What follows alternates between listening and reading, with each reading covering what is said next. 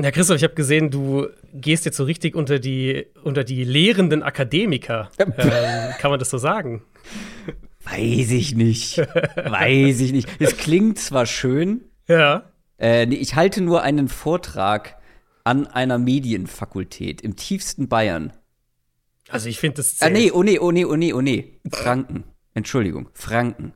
Ich habe ja, mir sagen lassen, Ansbach, ähm, da mit Bayern und Franken. Ja, ich, meine Freundin kommt aus Franken und ich habe das bis heute nicht verstanden, was das Problem zwischen diesen beiden Regionen ist. Aber gut, in Ja. Ansbach. Aber ich bin nicht in Ansbach, ich mache das digital. Also Aber das, also das, ich finde, das zählt schon. Ich meine, jetzt, äh, ich weiß nicht, kann man das, kann man das Real Life schauen, weil das wird ja schon vorbei sein, wenn die Leute diese Folge hören. Äh, Nee, soweit ich weiß nicht. Also man kann sich da kostenlos anmelden, aber wie du schon sagst, das war dann gestern Abend, also am Mittwochabend. Ähm, und das Ding ist, also Dozenten erzählen ja meistens, also versuchen ja was zu lehren. Ich erzähle nur so von meinen Erfahrungen aus jetzt.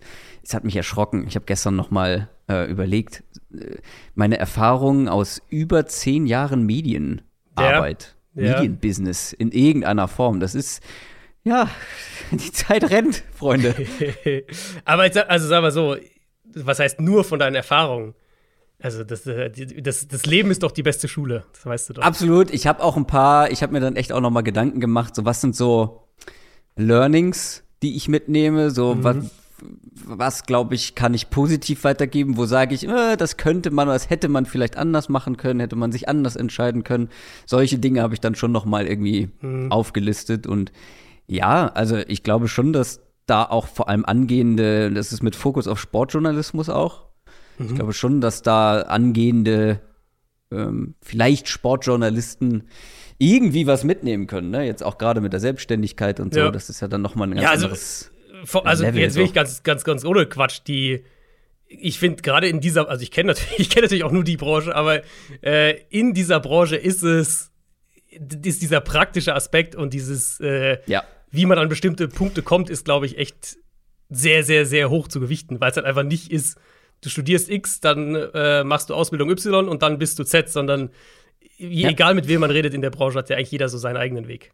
Genau, und das ist auch deren Fokus, ne? dass man so diesen eigenen Mhm. Weg vorstellt. Und das ist auch, kleiner Spoiler, äh, so steige ich auch ein. So, es gibt keinen Masterplan. Genau. Und mein Weg ist eigentlich ein gutes Beispiel dafür, dass es auch keinen Masterplan braucht, weil ich hatte auch nie einen. Und ähm, das meiste ist echt aus Leidenschaft und Eigeninitiative Ja. irgendwie entstanden. Und äh, wie du schon sagst, das Handwerk darf man auch nicht unterschätzen. Ich weiß nicht, wie gerne das Leute an der Uni hören. So, ja, Leute, ist ja schön, dass ihr das studiert, aber ihr müsst noch mal irgendwie mehr in die Praxis reinkommen, sonst Ja, wird's wirklich ja. schwierig. Mit einem, nur mit einem Studium kommt man nicht weit. Aber ich bin sehr gespannt, wie das heute Abend wird und äh, ich werde bei Zeit mal berichten.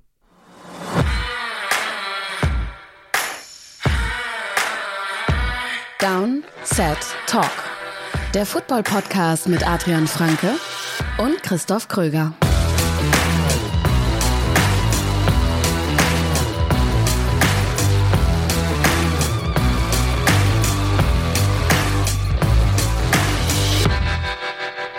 Moin! Herzlich willkommen zu einer neuen Folge Downset Talk. Heute am 24. März 2022. Das ist der offizielle NFL-Podcast von The Zone und Spox mit mir, Christoph Kröger und Adrian Franke. Einen wunderschönen guten Tag. Wir haben eine Folge vor uns, auf die wir uns beide sehr freuen, jedes Jahr wieder. Und zwar unsere Preview auf den Draft für die Wide Receiver. Unsere offizielle Wide Receiver-Folge, unser Top 10 Ranking jeweils. Und diese Folge hat auch in der Vergangenheit schon zu A, sehr vielen Diskussionen und B, auch zu ja, sehr unterhaltsamen Folgen, glaube ich, geführt, weil auch dieses Jahr ist es wieder der Fall, dass es hier Spieler gibt. Da kann ich mir vorstellen, dass du sie unter den Top 5 hast. Ich vielleicht sogar gar nicht in den Top 10. Also das kann, kann wild werden. Ja, ich muss sagen, es ist mittlerweile meine Lieblingsfolge im Draft-Prozess. Ja, ja, also ja, Quarter ich, schon. meine, ich schaue immer noch unheimlich gerne Quarterbacks und analysiere Quarterbacks und das wird sich wahrscheinlich auch niemals ändern. Aber so vom, zum einen natürlich von der Vielfalt her, von der Tiefe her, klar, ich meine, wir haben es ja in der Quarterback-Folge gesagt, es gibt halt echt nicht so viele Quarterbacks, über die es sich wirklich lohnt zu sprechen. Beim Wide Receivern könnten wir über 20 sprechen und hätten wahrscheinlich noch nicht alle Interessanten durch. Ja, Also die Tiefe ist natürlich eine völlig andere Geschichte und da ist noch mal so der stilistische Unterschied einfach ganz, ganz krass. Also das ist ja, teilweise sind es ja gefühlt verschiedene Positionen, die die da spielen. Genau, also du könntest ein eigenes Ranking für Slot Receiver machen, ein genau. eigenes Ranking für Big Body Outside Receiver, dann noch eins für Speedster und so weiter. Und unsere Aufgabe ist es ja letztendlich dann zu gucken, ja, wo haben wir ein besseres Bauchgefühl? Also ich glaube, gerade bei Wide Receivers musst du auch mit dem Bauch dann entscheiden, oder was, was gewichtest du mehr, welche Rolle gewichtest du mhm. mehr und was glaubst du, was überwiegt? Floor oder Ceiling? Wie groß ist das Potenzial in deinen Augen? Also viele, viele Feinheiten. Mir fällt die also meine Lieblingsfolgen ist ja bekannt, äh, Running Back und Wide Receiver, weil ich mich da auch ein bisschen mehr mit identifizieren kann, weil ich das zumindest schon mal irgendwo beigebracht bekommen habe, mhm. worauf es ankommt. So, mhm. ne? Worauf musst du achten? Und du weißt auch selber, wenn du mal versucht hast, einen äh, Post-Corner mit 100% Speed zu laufen, mhm. wie schwer das ist und was, ja, worauf du achten musst. So und ähm, muss ich sagen, fällt einem leichter, wenn man sich Tape anguckt, als wenn man es selber machen muss. Aber es fällt mir leichter, das zu analysieren, als jetzt zum Beispiel Quarterback. Ja. So, ähm, ich habe 0,0 Quarterback-Erfahrung. Ich weiß natürlich, worauf es grundsätzlich ankommt. Aber wie ich letzte Woche auch schon gesagt habe, so Mechanics bei Quarterbacks, das zu analysieren, schwierig, nicht so einfach. Und bei ja, Wide Receiver fällt es mir deutlich leichter. Kommt halt wirklich auch so mit der Zeit dann, finde genau. ich, mehr, mehr. Und was man halt wirklich, also gerade, ich finde, wahrscheinlich bei keiner Folge so wichtig zu sagen wie bei der Receiver-Folge ist, wir machen das natürlich im Vakuum. Also wir genau. machen natürlich unsere Rankings, wie wir diese Receiver ranken würden. Gerade bei Receivern, finde ich, ist es halt essentiell im Hinterkopf zu behalten. Team A hat völlig andere Anforderungen an seine Receiver und, und die Receiver spielen eine ganz andere Rolle in der Offense als bei Team B. Das heißt, es kann natürlich sein, dass ein Receiver, den, wo wir jetzt beide sagen, boah, den würde ich jetzt eher so Anfang Tag 3 nehmen, ähm, dass der dann vielleicht, keine Ahnung, mit dem zweiten Pick der zweiten Runde geht, aber, ne, weil halt ein Team das, dessen Quali Qualitäten ganz anders gewichtet, den halt viel höher auf dem genau. Board hat. Also, das ist gerade bei den Receivern, glaube ich, für den Hinterkopf immer, immer noch mal wichtig zu sagen. Wir werden, wie gesagt, jeweils eine Top 10 haben. Am Ende werden wir wahrscheinlich über mehr Spieler sprechen und nicht nur 10, weil ich kann mir vorstellen, auf den hinteren Plätzen vor allem haben wir auch ein paar unterschiedliche Namen und jeder hat dann noch einen kleinen Sleeper. Sleeper ist zumindest bei mir übertrieben, weil ich würde ihn immer noch irgendwo so Ende Runde 2 draften tatsächlich. Also Okay. Ähm, ich sag gleich Spannend. noch mal was, wenn wir dann äh, zum Ranking kommen. Ein, zwei Sachen, wie ich die Gruppe, die Klasse generell so finde. Vorher aber natürlich. Quick Question. Ihr könnt uns Fragen stellen, unter anderem auf unserem exklusiven, für Supporter exklusiven Discord-Channel. Und diese Woche hat das Lolomon unter anderem getan. Und Lolomon fragt, welche Division wird eurer Meinung nach die schlechteste der kommenden Saison sein? Das ist eine sehr gute Frage, wie ich finde, weil also mich persönlich springt jetzt nicht eine ganz klar an. Ich habe zwei im Kopf. Okay. Deswegen äh, leg du doch mal vor. Ich habe die NFC South genommen. Mhm, das ist eine Weil, von den beiden. Also, ich meine, die Bugs werden natürlich richtig gut sein. Die Bugs werden auch ja. Contender sein, keine Frage. Aber ich meine, jede Division hat ja entweder hat jede Division ein richtig starkes Team, wo man sagt, dies, das ist das Contender-Team aus der Division, oder halt irgendwie zwei, vielleicht drei gute bis sehr gute, sodass die Breite halt dann stärker ist. Ähm, und in der Division ist halt, finde ich, das Gefälle so krass, weil die Bucks mhm. sind halt so das eine Team, wo man auch sagt, die werden die Division gewinnen, relativ ohne Zweifel, die werden Playoffs spielen. Aber sonst traut man es, also ich zumindest stand heute keinem der anderen Teams ja. zu. Saints wahrscheinlich immer noch auf zwei, aber auch die haben jetzt sehr wichtige Leute verloren. Natürlich Sean Payton auch allen voran. Panthers sind immer noch so auf Quarterback-Suche und ich traue auch Matt Rule einfach nicht mehr wahnsinnig viel zu, muss ich ehrlich sagen. Und die Falcons, äh, wir kommen ja gleich noch zu den Falcons. Die Falcons haben für mich Stand heute den schlechtesten Kader in der NFL. Also, mhm. weiß ich, ob, also wenn ich jetzt, wenn wir Top 3 Picks tippen müssten, dann wäre Atlanta für mich da definitiv dabei. Ja, die NFC South hatte ich auch im Kopf und ich glaube, ich würde da mitgehen. Ich habe noch kurz über die AFC South nachgedacht, ähm, weil da eben so ein Team wie die Bucks fehlt. Ähm, da ja, ist, glaube ich, das grundsätzliche ja. Niveau deutlich höher. Aber da fehlt mir das absolute Top-Team. Ähm, klar, die Titans werden auch dieses Jahr wieder ganz gut sein. Die Coles haben sich jetzt unter der Woche verbessert, haben mhm. ein richtig großes Upgrade bekommen. Ja, die Texans werden immer noch kein gutes Team sein und bei den Jaguars, die sind dieses Jahr auch ja. mal wieder eine Wildcard, aber Aber die haben wenigstens Upside und also ja, Upside sehe ich halt ja. bei Panthers und Falcons Stand heute irgendwie nicht mal das. Ja, deswegen, ich glaube, ich würde da auf jeden Fall mitgehen. Das zur Quick Question, wenn ihr auch eine stellen wollt. Supportet uns gerne, wenn ihr mögt, und zwar auf Patreon www.downsettalk.de slash support. Da findet ihr alle Infos dazu. News aus der NFL. Das, was ihr jetzt hört, wurde nachträglich aufgenommen und ist wie durch Geisterhand noch in diese Folge mit reingekommen. Denn es, ja, es gab mal wieder einen Blockbuster-Trade. Hey, das ist wirklich eine absolut verrückte Offseason. Wir haben tatsächlich in der Folge noch drüber gesprochen. Ganz am Ende dieser Folge werdet ihr uns beide hören, wie wir ja über die Spekulationen sprechen, die sich tatsächlich vom Beginn der Folge bis zum Ende entwickelt haben. Ich meine, das sind zwei Stunden, da kann einiges passieren. Und direkt nach Ende unserer Aufnahme ist es dann tatsächlich passiert. Die Kansas City Chiefs traden Tyreek Hill zu den Miami Dolphins. Ja, ähm, ich sag mal so, im ersten Moment natürlich aus dem Nichts, aus unserer Perspektive. Im zweiten Moment dann, wenn man, wenn man sich durch oder anschaut und auch die, die Berichte dann sieht, jetzt wie das zustande kam, es liegt am Geld letztlich. Die Chiefs haben ihm wohl ein gut dotiertes Angebot vorgelegt. Tyreek Hill hat wahrscheinlich auch unter anderem äh, den Vertrag gesehen, den Davante Adams nach seinem Wechsel von den Raiders bekommen hat. Haben wir ja drüber gesprochen im, in der Adams-Folge, der den Receiver-Markt komplett neu, neu settet im Prinzip, der den da komplett neue äh, Dimensionen aufmacht. Und ähm, das wollte Hill dann vermutlich auch. Und dann haben die Chiefs wohl an irgendeinem Punkt gesagt, okay, das können wir, wollen wir, werden wir, wie auch immer, nicht mitgehen. Und dann hat er die Erlaubnis, sich Trade-Angebote einzuholen. Dann waren die Jets und Dolphins wohl die äh, im finalen, in der finalen, im finalen Rennen, in der, in der, äh, im, Finale um ihn sozusagen. Und die Dolphins haben das Rennen gemacht und zwar für einen Erstrundenpick dieses Jahr. Das ist die Nummer 29. Das ist der Pick, den die Dolphins von den 49ers haben. Ein Zweitrundenpick dieses Jahr. Das ist die Nummer 50. Einen Viertrunden-Pick dieses Jahr und dann nochmal Viert- und Sechstrunden-Picks im nächsten Jahr. Also ein ordentliches, äh, ein ordentlicher Trade-Preis dann letztlich auch für die Chiefs, wenn man eben bedenkt, was wir bei Adams auch gesagt haben. Natürlich ist es ein Top-Receiver, Top 3, Top 4, Top 5 Receiver. Aber mhm. wenn du den halt nicht bezahlen willst, mhm. kannst, wie auch immer, dann ist das immer noch ein Gegenwert, wo du, glaube ich, aus, äh, aus Chiefs Sicht das natürlich mit einem mit einem weinenden Auge siehst, aber das gibt dir zumindest Möglichkeiten, deinen Kader wieder neu aufzustellen.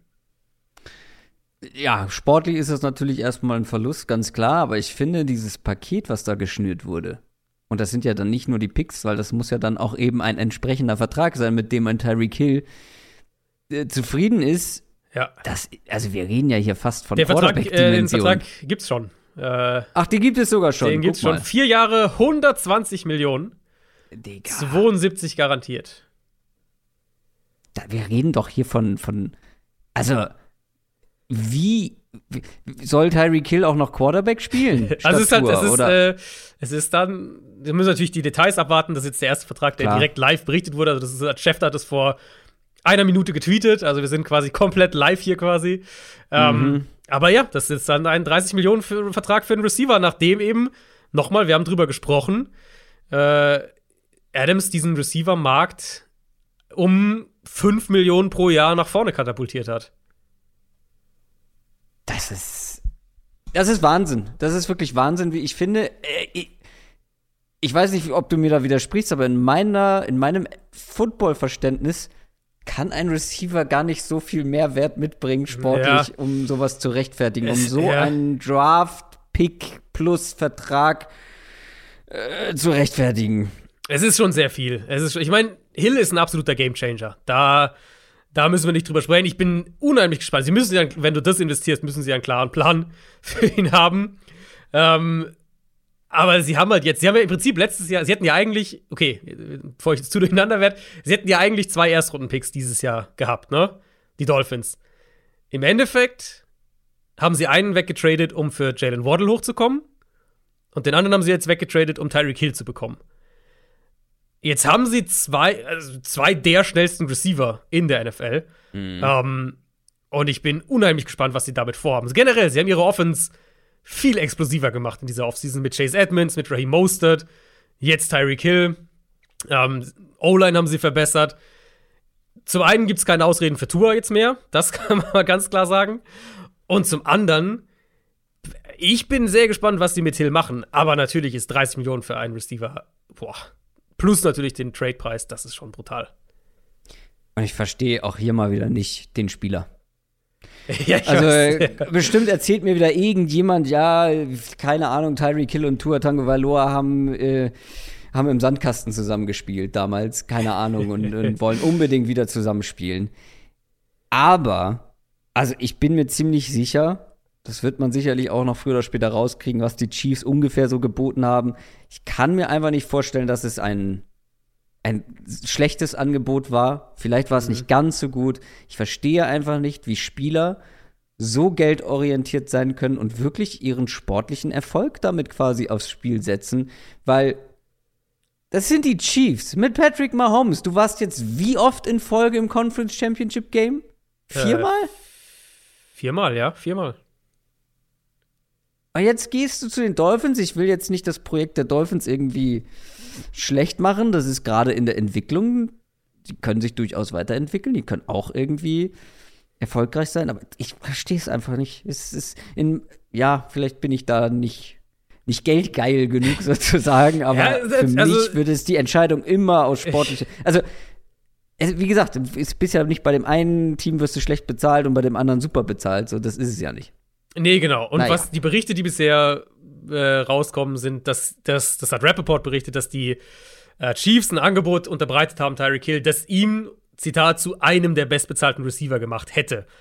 So, jetzt hm. wissen wir, dass, dass Adams. zu dem bestbezahlten. Genau, das, dass, dass Adams halt 28 ja. oder was, glaube ich, im Jahr ähm, bekommt.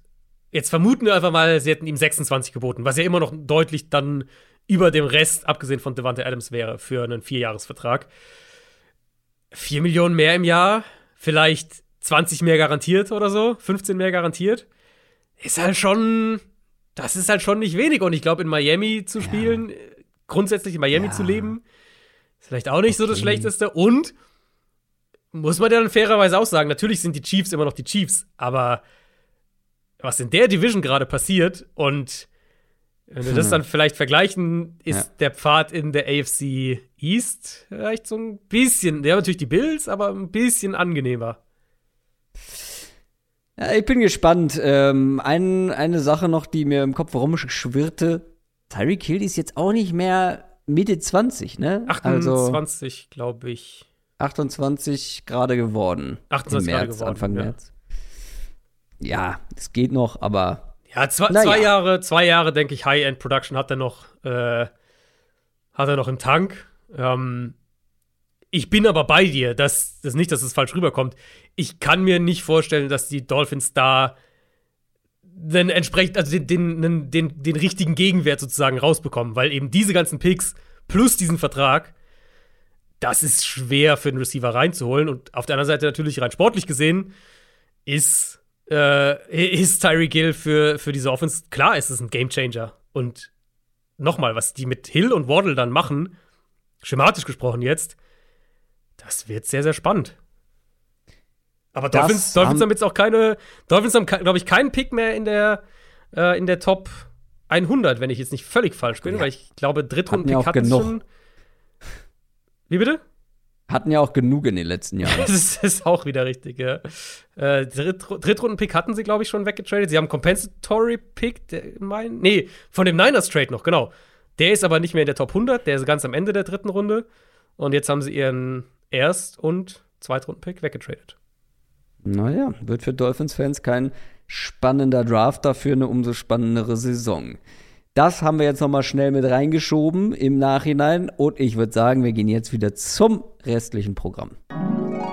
Es hört nicht auf an mhm. News. Wir haben diese Woche, haben wir wirklich seit der letzten Donnerstag-Folge zwei, wir haben zwei Shorts veröffentlicht, ne? Zwei Folgen Downside genau. Short. Ja. Die eine zum Devontae Adams Trade fühlt sich schon ewig her an, wenn du mich ja. fragst. Ähm, da hört ihr auf jeden Fall mal rein, falls ihr das noch nicht gemacht habt. Ähm, da haben wir sehr ausführlich über diesen Trade gesprochen. Und dann natürlich der Deshaun Watson Trade von den Texans zu den Browns. Auch darüber haben wir diskutiert und gesprochen. Auch dazu gibt es eine eigene Downset Short Folge, überall da, wo es Podcasts gibt. Aber nur einen Tag später kam der nächste, ja, relativ große Trade. Das ist jetzt nicht ganz der Blockbuster äh, wie die beiden anderen, aber es ist zumindest ein sehr namhafter Quarterback, der getradet wurde. Und zwar Matt Ryan von den Atlanta Falcons zu den Indianapolis Colts. Zwar für einen Third Rounder, also ich weiß nicht, ob du dir Vorstellungen gemacht hattest, was Matt Ryan so kosten könnte, aber ich dachte schon, dass es irgendwie mehr sein würde. Ähm, und zwar das kam ein bisschen überraschend, oder? Also ja, ja. Ich hatte jetzt nicht, zumindest zu diesem Zeitpunkt, nicht damit gerechnet, dass er so grundsätzlich ein Thema sein kann. Ja, mhm. aber bei den Colts zum Beispiel haben wir ja vor allem über Baker Mayfield gesprochen. Ja, und da scheint ja jetzt so nach und nach das dann so durchzusickern, muss man natürlich immer vorsichtig sein, wenn dann ein Team einen anderen Spieler geholt hat, dann wird natürlich nach außen so ein bisschen durchgereicht, naja, aber die Alternative wollten wir ja auch gar nicht, so nach der mhm, Richtung. Klar. Aber das ist das, was auf jeden Fall von, von Colts Reportern berichtet wurde. So Baker Mayfield, ja, die Colts haben da mal so angefragt, aber das Interesse war ja nicht sehr akut. Er war nicht unbedingt der Quarterback, den sie sich vorgestellt haben, den sie haben wollten. Und als Ryan verfügbar wurde und so wie sich das anhört, also es war ja nicht so, dass die Falcons in die Offseason gegangen sind und gesagt haben, wir wollen mit Ryan traden, sondern das ist so im Zuge dieser ganzen Deshaun Watson-Geschichte halt passiert. Ähm, und dass dann halt Ryan auch gesagt hat, er könnte sich das gut vorstellen, zu wechseln und, und dass es dann immer konkreter wurde. Er hat auch jetzt gesagt, dass er dass es, dass es nur um die zwei Teams ging.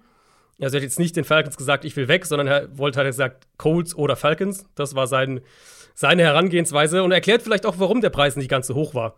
Also, dass er halt ähm, dem Team mitgeteilt hat, ich könnte mir vorstellen, würde gern was Neues machen und so weiter. Diese ganze Deshaun Watson-Geschichte drumherum, der Punkt, an dem die Falcons mit ihrem Kader stehen. Und wenn es dann halt nur ein Team ist, das das sozusagen bietet, dann ist der Preis natürlich auch nicht so wahnsinnig hoch. Aus Coles Perspektive muss man natürlich sagen, also die Upgraden von Wentz zu Matt Ryan und in meinen Augen ist es nach wie vor ein deutliches Upgrade. Ja. Und ähm, unterm Strich bekommen sie obendrauf einen Drittrunden-Pick 2023, aus dem ein Zweitrunden-Pick sogar werden kann. Das ist ja ein Conditional-Pick, den sie von Washington ja. für Wentz noch gekriegt haben. Das sagt natürlich mehr über die Verzweiflung von Washington erstmal aus, diese beiden äh, Drittrunden-Picks, die sie da gekriegt haben. Ähm, aber es sagt auch was darüber aus, wie günstig Matt Ryan war. Und aus Coles Perspektive würde ich ja ganz klar sagen, das war nicht der Plan. Ne? Also der Plan der Coles in meinen Augen war einfach nur, sie wollten sich von Carson Wentz trennen und dann mal gucken, was auf dem Markt geht. Dass es so gut im Endeffekt für sie ausgeht, dass sie, also zum einen was den Wentz-Trade angeht, dass sie da so viel noch bekommen dass dann Ryan verfügbar wird und zwar für sehr wenig Ressourcen verfügbar wird. Ja, ich meine, da gehört dann auch Glück dazu, irgendwo, muss man ganz klar sagen. Ja, gehe ich komplett mit. Für mich auch ein klares Upgrade und vor allem die bestmögliche Lösung, ja. die es zu diesem Zeitpunkt gab. Natürlich, wie gesagt, ich habe ja vor der Free Agency gesagt, Colts sollten äh, unbedingt ähm, bei Russell Wilson anklopfen, so das hat nicht geklappt. Und die beste Alternative, ja. glaube ich, weil alle anderen werden nicht verfügbar sein, ist dann halt noch Matt Ryan. Und ich frage mich vor allem aber, was hat Washington denn gemacht? Ja. Also Washington hätte doch genauso, ja, aber die hätten doch auch, also haben die nicht bei den Falcons mal nachgefragt? Weil für den Preis ist ja nun mal relativ ähnlich, nehme ich doch eher einen Matt Ryan, ja, klar. klar. deutlich älter, aber halt auch ein gutes Stück besser, erfahrener und alles ja. als ein Carson Wentz nach den Leistungen glaub, der vergangenen Jahre. Ich glaube, zwei Punkte. Zum einen ehrlicherweise, wir kommen ja gleich noch kurz zur Falcons-Perspektive, aber ehrlicherweise ist mein Eindruck nicht, dass in Atlanta gerade viel mit einem langfristigen Plan im Hinterkopf passiert, sondern dass diese Sachen sich halt so entwickeln und das wahrscheinlich als Washington vor, ich, wann war der Wentz Trade? Vor drei Wochen oder so? Ähm, oder zwei Wochen, dass, sie, dass, dass Atlanta an dem Punkt noch gar nicht bereit war, Matt Ryan abzugeben oder das gar nicht geplant hatte. Und je mehr dann diese Watson-Sache kam und Ryan dann vielleicht durch, hat durchklingen lassen, dass er doch ganz gerne vielleicht was anderes machen würde, ähm, da wurde das dann nicht. eine Option. Aber ja, das haben wir beim Wentz Trade ja schon gesagt. Das war die absolute Torschlusspanik bei Washington, ja. nachdem sie es ja bei, bei Wilson versucht haben. Das wissen wir ja, dass sie äh, Berichten zufolge drei Erstrundenpicks auch geboten haben. Ähm, da eben nicht den Zuschlag bekommen haben, beziehungsweise Wilson da auch nicht hin wollte. Und dann halt gemerkt haben, okay, Wilson kriegen wir nicht, Rogers ist nicht auf dem Markt äh, dann mal lieber Carson Wentz, bevor wir keinen kriegen. Und ja, das war letztlich ein Panikmove in meinen Augen. Das Quarterback-Karussell dreht sich, wenn auch behäbig, langsam, aber es dreht sich deutlich mehr und länger als die letzten Jahre. Denn die Falcons haben auch natürlich direkt Ersatz geholt. Es wurde nicht Baker Mayfield, es wurde nicht Jimmy Garoppolo. Am Ende wurde es Marcus Mariota. Die ist natürlich eine persönliche Connection da. Arthur Smith kennt den ja noch aus Tennessee. Ähm, gleichzeitig wurde Mariota damals gebencht ich und durch sagen. ersetzt. Ja, also war jetzt nicht man so, dass kennt, es perfekt man schätzt sich nicht gelaufen wäre damals, ja. Ähm, ja, ist halt eine Übergangslösung. Ne? Ich meine, wenn man sich anschaut, wie dieser Prozess abgelaufen ist, da, was sie, wie sie jetzt da vorgegangen sind, was, was in diesem Kader jetzt sozusagen passiert. Die schlucken über 40 Millionen Deadcap für Matt Ryan in dem Trade. Das ist natürlich ein, das ist ein Rekord. Es wird potenziell wird es der höchste Cap-Hit in der kommenden Saison sein für einen Spieler, der nicht mehr bei seinem Team ist. Ähm, die haben insgesamt, ich glaube, über 60 Millionen Deadcap in den Büchern. Ich glaube, äh, äh, Julio Jones da ja auch noch mit drin. Der, der Deadcap-Hit wurde ja äh, aufgeteilt auf zwei Jahre. Also dieses Team ist jetzt offiziell im Rebuild angekommen. Gleichzeitig muss ich sagen, wirkt halt, wie was ich eben schon gesagt habe, es, es, es schwingt so eine gewisse Planlosigkeit mit. Ähm, weil, also in meinen Augen hätten sie den Umbruch letztes Jahr gezielt starten müssen. Stattdessen gab es jetzt diese Watson-Posse, dann Ryan sehr günstig abgegeben, obwohl sie selbst cap-technisch noch so viel bezahlen. Und jetzt haben sie Mariota, der eine reine Übergangslösung ist. Sie haben den Nummer 8-Pick in einem überschaubaren Quarterback-Draft. Sie werden keinen der, der Top-Edge-Rusher und keinen der Top-O-Liner wahrscheinlich bekommen. Ähm, sie haben absolut keine Receiver. Also, wenn ihr jetzt keine Falcons-Fans mhm. seid, schaut euch mal den, die Depth-Chart von den Falcons an und guckt auf die Starting Receiver. Ich kann ich dir einen einzigen nur nennen, tatsächlich. Mit Zacchaeus. Ja, ich kann dir mit ja. Zacchaeus nur einen einzigen so aus dem, aus dem Kopf nennen. Ich kenne noch, ich. ich. weiß noch Frank Darby, weil ich mir den letztes Jahr angeguckt hatte vom Draft. Okay. Äh, der ist da auch noch. Ähm, aber das ist das, was ich gerade gesagt habe. Das ist für mich wahrscheinlich der schwächste Kader in der NFL aktuell. Also das Team mhm. braucht einen Umbruch.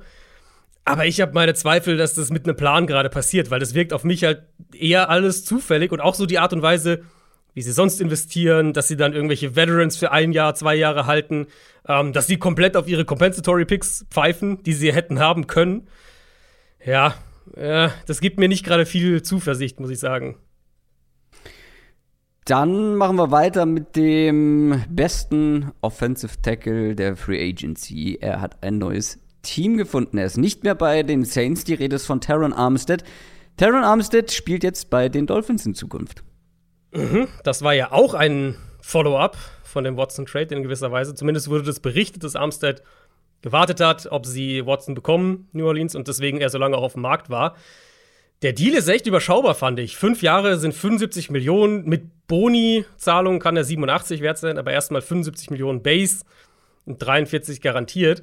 Wenn wir diese 75 mal nehmen über fünf Jahre, also 15 pro Jahr, das ist nicht mal Top 15 Tackle-Gehalt. Und selbst mhm. die Garantien, 43,3, sind nicht in der Top 10 unter Tackles. Also dafür, dass so ein Spieler auf dem Markt ist, wo es ja theoretisch dann ein Wettbieten geben kann und so weiter, ähm, hätte ich gedacht, dass es teurer wird. Ich meine, er ist 30, es gibt ein paar, paar Injury-Bedenken, sowas muss man natürlich mit einkalkulieren, aber da war der Markt deutlich kleiner, als ich gedacht hatte.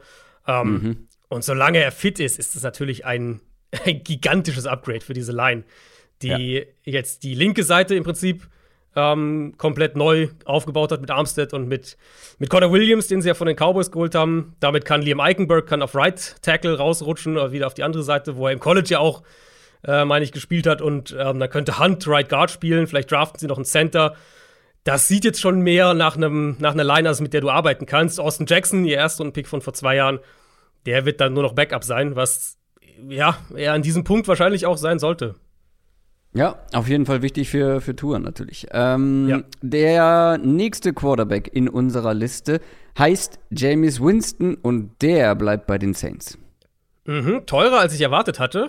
Zwei Jahre 28 Millionen, 21 garantiert. Also damit würde ich, würde ich die Saints wahrscheinlich auch in den Mockdrafts erstmal in Runde 1 aus der Quarterback-Diskussion rauslassen, weil ich vermute, dass sie schon mit Winston dann zumindest mal für dieses Jahr festplanen. Ähm, Trotzdem, klar, für Starting Quarterback Money ist es ein sehr überschaubarer Deal. Also, wenn, wir jetzt sagen, er startet wirklich zwei Jahre, 14 pro Jahr, ist es natürlich dann immer noch sehr, sehr wenig Geld für einen Starting Quarterback. Ähm, und ja, James war immer die klare Fallback-Option für die Saints, falls sie eben Deshaun Watson nicht bekommen. Jetzt bin ich halt wirklich gespannt. Jetzt haben wir, jetzt ist Mariota weg, jetzt ist Winston weg. Ähm, Baker Mayfield sucht ja noch einen Trade-Partner. Mhm. Panthers wollen ihn offenbar nicht. Da scheint es eigentlich nur noch auf, auf Seattle irgendwie rauszulaufen, wenn die ihn denn haben wollen. Und da wird der Markt für Jimmy Garoppolo jetzt natürlich auch sehr eng, wenn wir jetzt dieses Quarterback-Karussell betrachten. Und da kann ich mir zunehmend vorstellen, dass Garoppolo vielleicht noch bis in den Sommer im Kader bleibt und die Niners vielleicht darauf warten, ob irgendwie der, der Trademark günstiger wird, als sie es aktuell vielleicht dachten. Ähm, vielleicht mit einer Verletzung, vielleicht kriegst du irgendwo, irgendwo ist ein Quarterback-Need auf einmal doch da und dann kriegst du Garoppolo noch weggetradet. Vielleicht haben sie jetzt wirklich einfach zu lange gewartet, um es noch vorm Draft hinzukriegen. Dann eine Verpflichtung, die mir natürlich gefallen hat. Mein Los Angeles Hype ist nicht kleiner geworden, denn die Rams haben Wide Receiver Allen Robinson verpflichtet. Hatten wir nicht gesagt in der Receiver-Folge, dass wir einen Prove-It-Deal erwarten für Allen Robinson? Äh, das ist es nicht geworden. Weiß ich nicht mehr. Der hat ja, also er hat ja eine relativ schwache Saison in Chicago eben ja. gehabt. Und zwar so ein bisschen die Frage, ja, hm, was hat er jetzt noch im Tank? Geht jetzt so langsam auf die 30 zu. Drei Jahre, 46,5 Millionen, über 30 garantiert. Also ein echt ordentlicher Vertrag. Ähm, natürlich gibt der ihnen noch mal eine komplett andere Outside-Präsenz und auch eine andere Red Zone-Präsenz, als sie das letztes mhm. Jahr hatten. Ich kann mir immer noch vorstellen, dass sie trotzdem auch Odell Beckham behalten.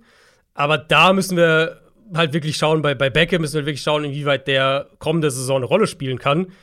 Mit Beckham, Robinson und Cooper Cup hätten die natürlich ein absurdes Receiver-Trio. Und vielleicht sehen wir dann auch gerade mit, äh, falls es dann Beckham und Robinson im Endeffekt, falls sie die beide dann halten, slash holen, ähm, vielleicht sehen wir dann wirklich eine Offense auch mit mehr Spread-Elementen, noch die mehr so ein bisschen in die Breite geht, weil jetzt hast damit hättest du ja dann zwei schon eher klarere Outside-Receiver oder Receiver, die viel, die viel Outside machen, gerade im Vergleich eben zu dem, was sie vorher hatten mit, mit Cup und, und Robert Woods. Gutes Stichwort, weil generell hat sich ja die die Art der Wide Receiver, die Skillsets bei den Rams der Wide Receiver hat sich ja ein bisschen verändert, dadurch, dass sie Robert Woods dann im Umkehrschluss abgegeben haben und zu den Titans getradet haben. Genau. Und dass sie das eben machen, nur für einen Sechstrunden-Pick 2023, also einen Sechstrunden-Pick nächstes Jahr, ähm, geht für mich schon auch in die Richtung, dass sie da bewusst eine Veränderung auch in der, in der, in der Art, welche Art Receiver sie haben, dass sie da eine Veränderung vielleicht äh, herbeiführen wollten. Klar, Robert Woods, ne, der wird jetzt bald 30, der hat jetzt die Verletzung gehabt. Die Rams sparen gut 7 Millionen an Cap Space dieses Jahr. Das sind alles valide Punkte und deswegen ist klar, dass Robert Woods jetzt keinen, keinen Zweitrunden-Pick oder sowas einbringt. Aber ein Sechstrunden-Pick 2023 ist schon, ist schon sehr, sehr wenig. Aus Titans Perspektive mag ich den Trade sehr. Ähm, wie gesagt, Risiko ist dabei. Wie, fast 30, hat sich ja das Kreuzband Anfang November gerissen, also muss man auch ein bisschen noch mit Blick Richtung Training Camp, Saisonvorbereitung schauen. Aber das ist halt trotzdem kein langfristiges Risiko. Also zum einen nicht mit dem Pick, den sie da ausgeben. Und er hat keine Garantien nach der kommenden Saison. Also wenn es jetzt ein Jahr ist und, und ähnlich wie bei Julio Jones vielleicht, sie sagen, ja, das ist es doch nicht, ähm, da wäre keinerlei langfristiges Risiko für sie mit dabei. Und schematisch, finde ich, passt er halt perfekt in diese Offense rein, weil er mhm. da eben auch wirklich nach innen gezogen werden kann, blocken kann, in, in dem Run-Game funktioniert, im Play-Action-Passspiel funktioniert und ich glaube auch eine, eine wirklich gute Ergänzung zu AJ Brown ist. Dann haben wir jemanden hier mit dabei, ähm, bei dem es ein ganz schönes Hin und Her gab. The Darius Smith. Erst hieß es, er geht zu den Ravens. Nein, doch nicht. Ähm, keine Rückkehr zu den Ravens. Ich glaube, wir hatten es sogar ja in der letzten Folge mit drin. Ähm, ja. Er geht jetzt nach Minnesota. Ja, hatte ich ja unter anderem aufgrund dieses Deals bei meinen Gewinnern damals noch, die Ravens. Mhm, stimmt. Äh, genau, also war kein, bei ihm war es keine Medizincheck-Geschichte oder, oder das, das, was wir bei den Cowboys mit Randy Gregory hatten, dass es dann auf einmal Vertragsstreit gab oder sowas. Er hat sich einfach umentschieden, bevor er unterschrieben hat. Und es gab, oder es gibt die Theorie, also er hat halt den Ravens, er hatte zugesagt, noch nicht unterschrieben, zugesagt. Danach hat er gesehen, was Von Miller und Chandler Jones bekommen haben. Und dann hat er gesagt, ah, ich glaube, dann hätte ich doch gerne auch mehr Geld. Ähm, ja. Er kriegt halt auch deutlich mehr jetzt in Minnesota. Vikings haben dann das Rennen eben gemacht. Drei Jahre 42 Millionen, bei den Ravens wären es 4,35 gewesen. Also ein deutliches finanzielles Upgrade erstmal. Dann natürlich, hat vielleicht auch einen Faktor gespielt, hat er jetzt zweimal im Jahr die Chance gegen die Packers zu spielen, den ja entlassen haben. Also vielleicht, vielleicht da noch ein kleiner, ein kleiner Sweetener für ihn drin. Aus Vikings Perspektive weiß ich noch nicht so ganz genau, wo die Reise hingehen soll. Weil natürlich, Darius Smith und, und Daniel Hunter Den haben sie auch gleich umstrukturiert. Also auch da können wir jetzt sicher davon ausgehen, dass Hunter nicht abgegeben wird oder relativ sicher davon ausgehen. Das ist natürlich ein sehr gutes Pass-Rush-Duo. Und die Vikings sind wahrscheinlich mit dem, wie der Kader aussieht, zumindest in einer sehr guten Position in der NFC, um ein Playoff-Ticket mitzuspielen. Aber gleichzeitig ist es halt immer noch dieses irgendwie, jetzt versuchen sie wieder was, um, um einen teuren Kirk Cousins herum ja. aufzubauen. Und ja, so ein bisschen dreht es sich im Kreis, finde ich. Ja, ist auch mein Gefühl. Aber wir wollen uns nicht zu lange an einzelnen News aufhängen, weil wir sind noch lange nicht fertig. Ähm, wir machen weiter mit Juju Smith-Schuster. Der geht, wie es eigentlich letztes Jahr schon fast äh, passiert wäre. Mhm. Jetzt, dieses Jahr, geht er tatsächlich zu den Chiefs. Genau, weil letztes Jahr kurz vor der Unterschrift ist dann doch nach Pittsburgh zurück, er hatte dann die Verletzung an der Schulter. Dadurch natürlich eine ziemlich, ziemlich verkorkste Geschichte für ihn insgesamt. Und das ist jetzt wirklich mal ein Prove-It-Deal den er bekommt. Es ist ein Jahr, gerade mal 3,25 Millionen Dollar. Mit Bonuszahlung kann der Vertrag knapp 11 Millionen wert sein, aber vom, vom, von der Grundstruktur, vom Basisgehalt erstmal sehr, sehr wenig. Ähm, mein, ja, dadurch, dass sie letztes Jahr schon Interesse hatten, ihn jetzt dieses Jahr holen, zeigt natürlich, dass sie ihn offensichtlich mögen. Mhm. Rein von der Rolle her weiß ich nicht. Juju ist halt für mich ein Slot-Receiver und auch nichts anderes, ehrlicherweise. Ja, und, und, du musst jetzt konsequent sein, weil erinnere dich, was du bei den Jaguars kritisiert hast. Was meinst du?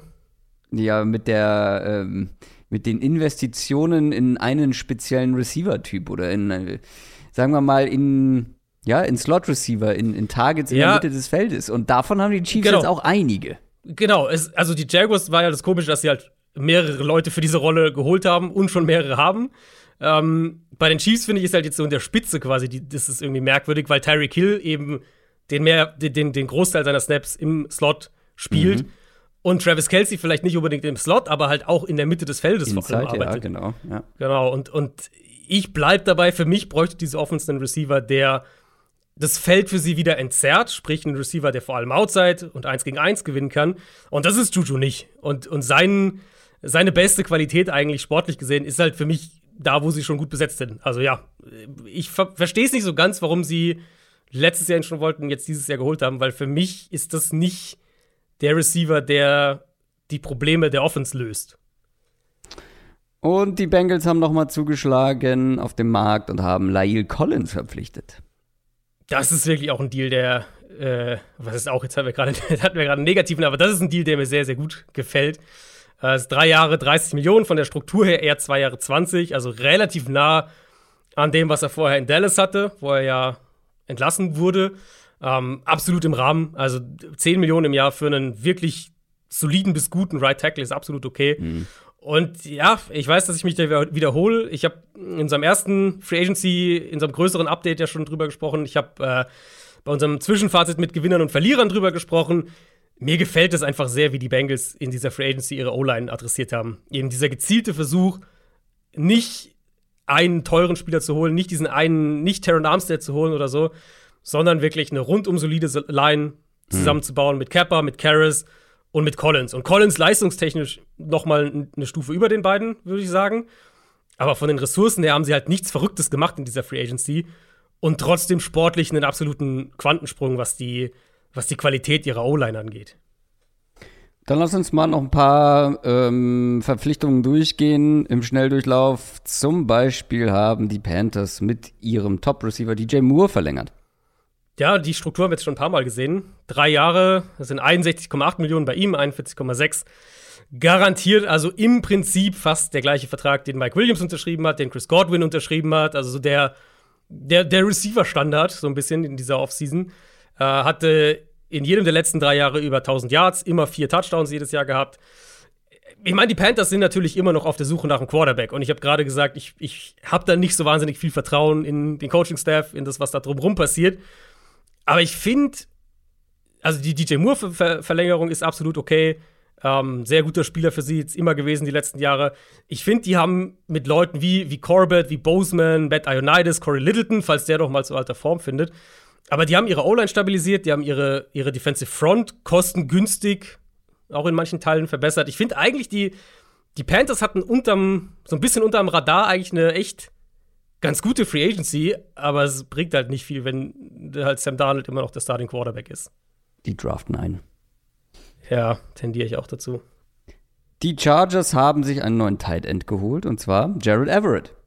Genau, das war noch eine Rolle, die in der Offense unbesetzt war. Jared Cook hat das ja letztes Jahr gemacht. Mhm. Der hat immerhin knapp 50 Catches gehabt. Über 500 Yards, vier Touchdowns. Everett an dem Punkt seiner Karriere wahrscheinlich ein Upgrade, würde ich sagen. Auf jeden Fall ist er vielseitiger, mhm. äh, was seine Rolle als Tight End angeht. Also den kannst du dann auch ein bisschen mehr, würde ich sagen, als Blocker machen lassen. Mhm. Ja.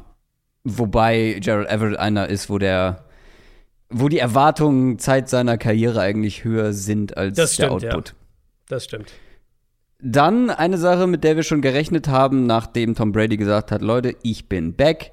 Leonard Fournette hat auch gesagt, na gut, dann bin ich auch noch mal back. Äh, ja, und Gronk wird bald folgen. Ähm, Fournette halt spannend ist der nächste Free Agent der Bucks, also der nächste eigene Free Agent nach eben Davis, Jensen und Godwin, der für drei Jahre unterschreibt. Da hatte ich ja letzte Woche schon mal kurz drüber gesprochen, dass das offensichtlich, sie haben offensichtlich bei ihrer Kaderplanung jetzt in so einem Dreijahresfenster gedacht. Äh, für Fournette sind es drei Jahre 21 Millionen Dollar, elf garantiert. Der war ja am Montag noch bei den Patriots, ähm, was ich nie so ganz verstanden habe, aber gut. Dienstag hat er dann bei den Bucks unterschrieben. Ähm, und da gab es die letzten Tage auch Gerüchte, dass der generell nicht die Angebote auf dem Markt bekommen hat, die er sich erhofft hatte. Und äh, vielleicht war dann so das Meeting mit den Patriots die letzte Bestätigung, dass er gesagt hat, ja, die 10 Millionen oder was auch immer er sich vorgestellt hatte im Jahr, die kriege ich nicht. Dann gehe ich lieber für immer noch einen sehr, sehr guten Deal äh, zurück nach Tampa Bay. Also sagst du, Leonard Fournette ist doch kein so krasser Running Back, wie ihn manche Medien gemacht haben. Naja. Äh, ja, ja, ich glaube, er ist immer noch, er ist immer noch der Alte und hat ein bisschen an seinen Receiver-Fähigkeiten gearbeitet. Ja, okay. Und die Chicago Bears, ähm, ah nee, Moment.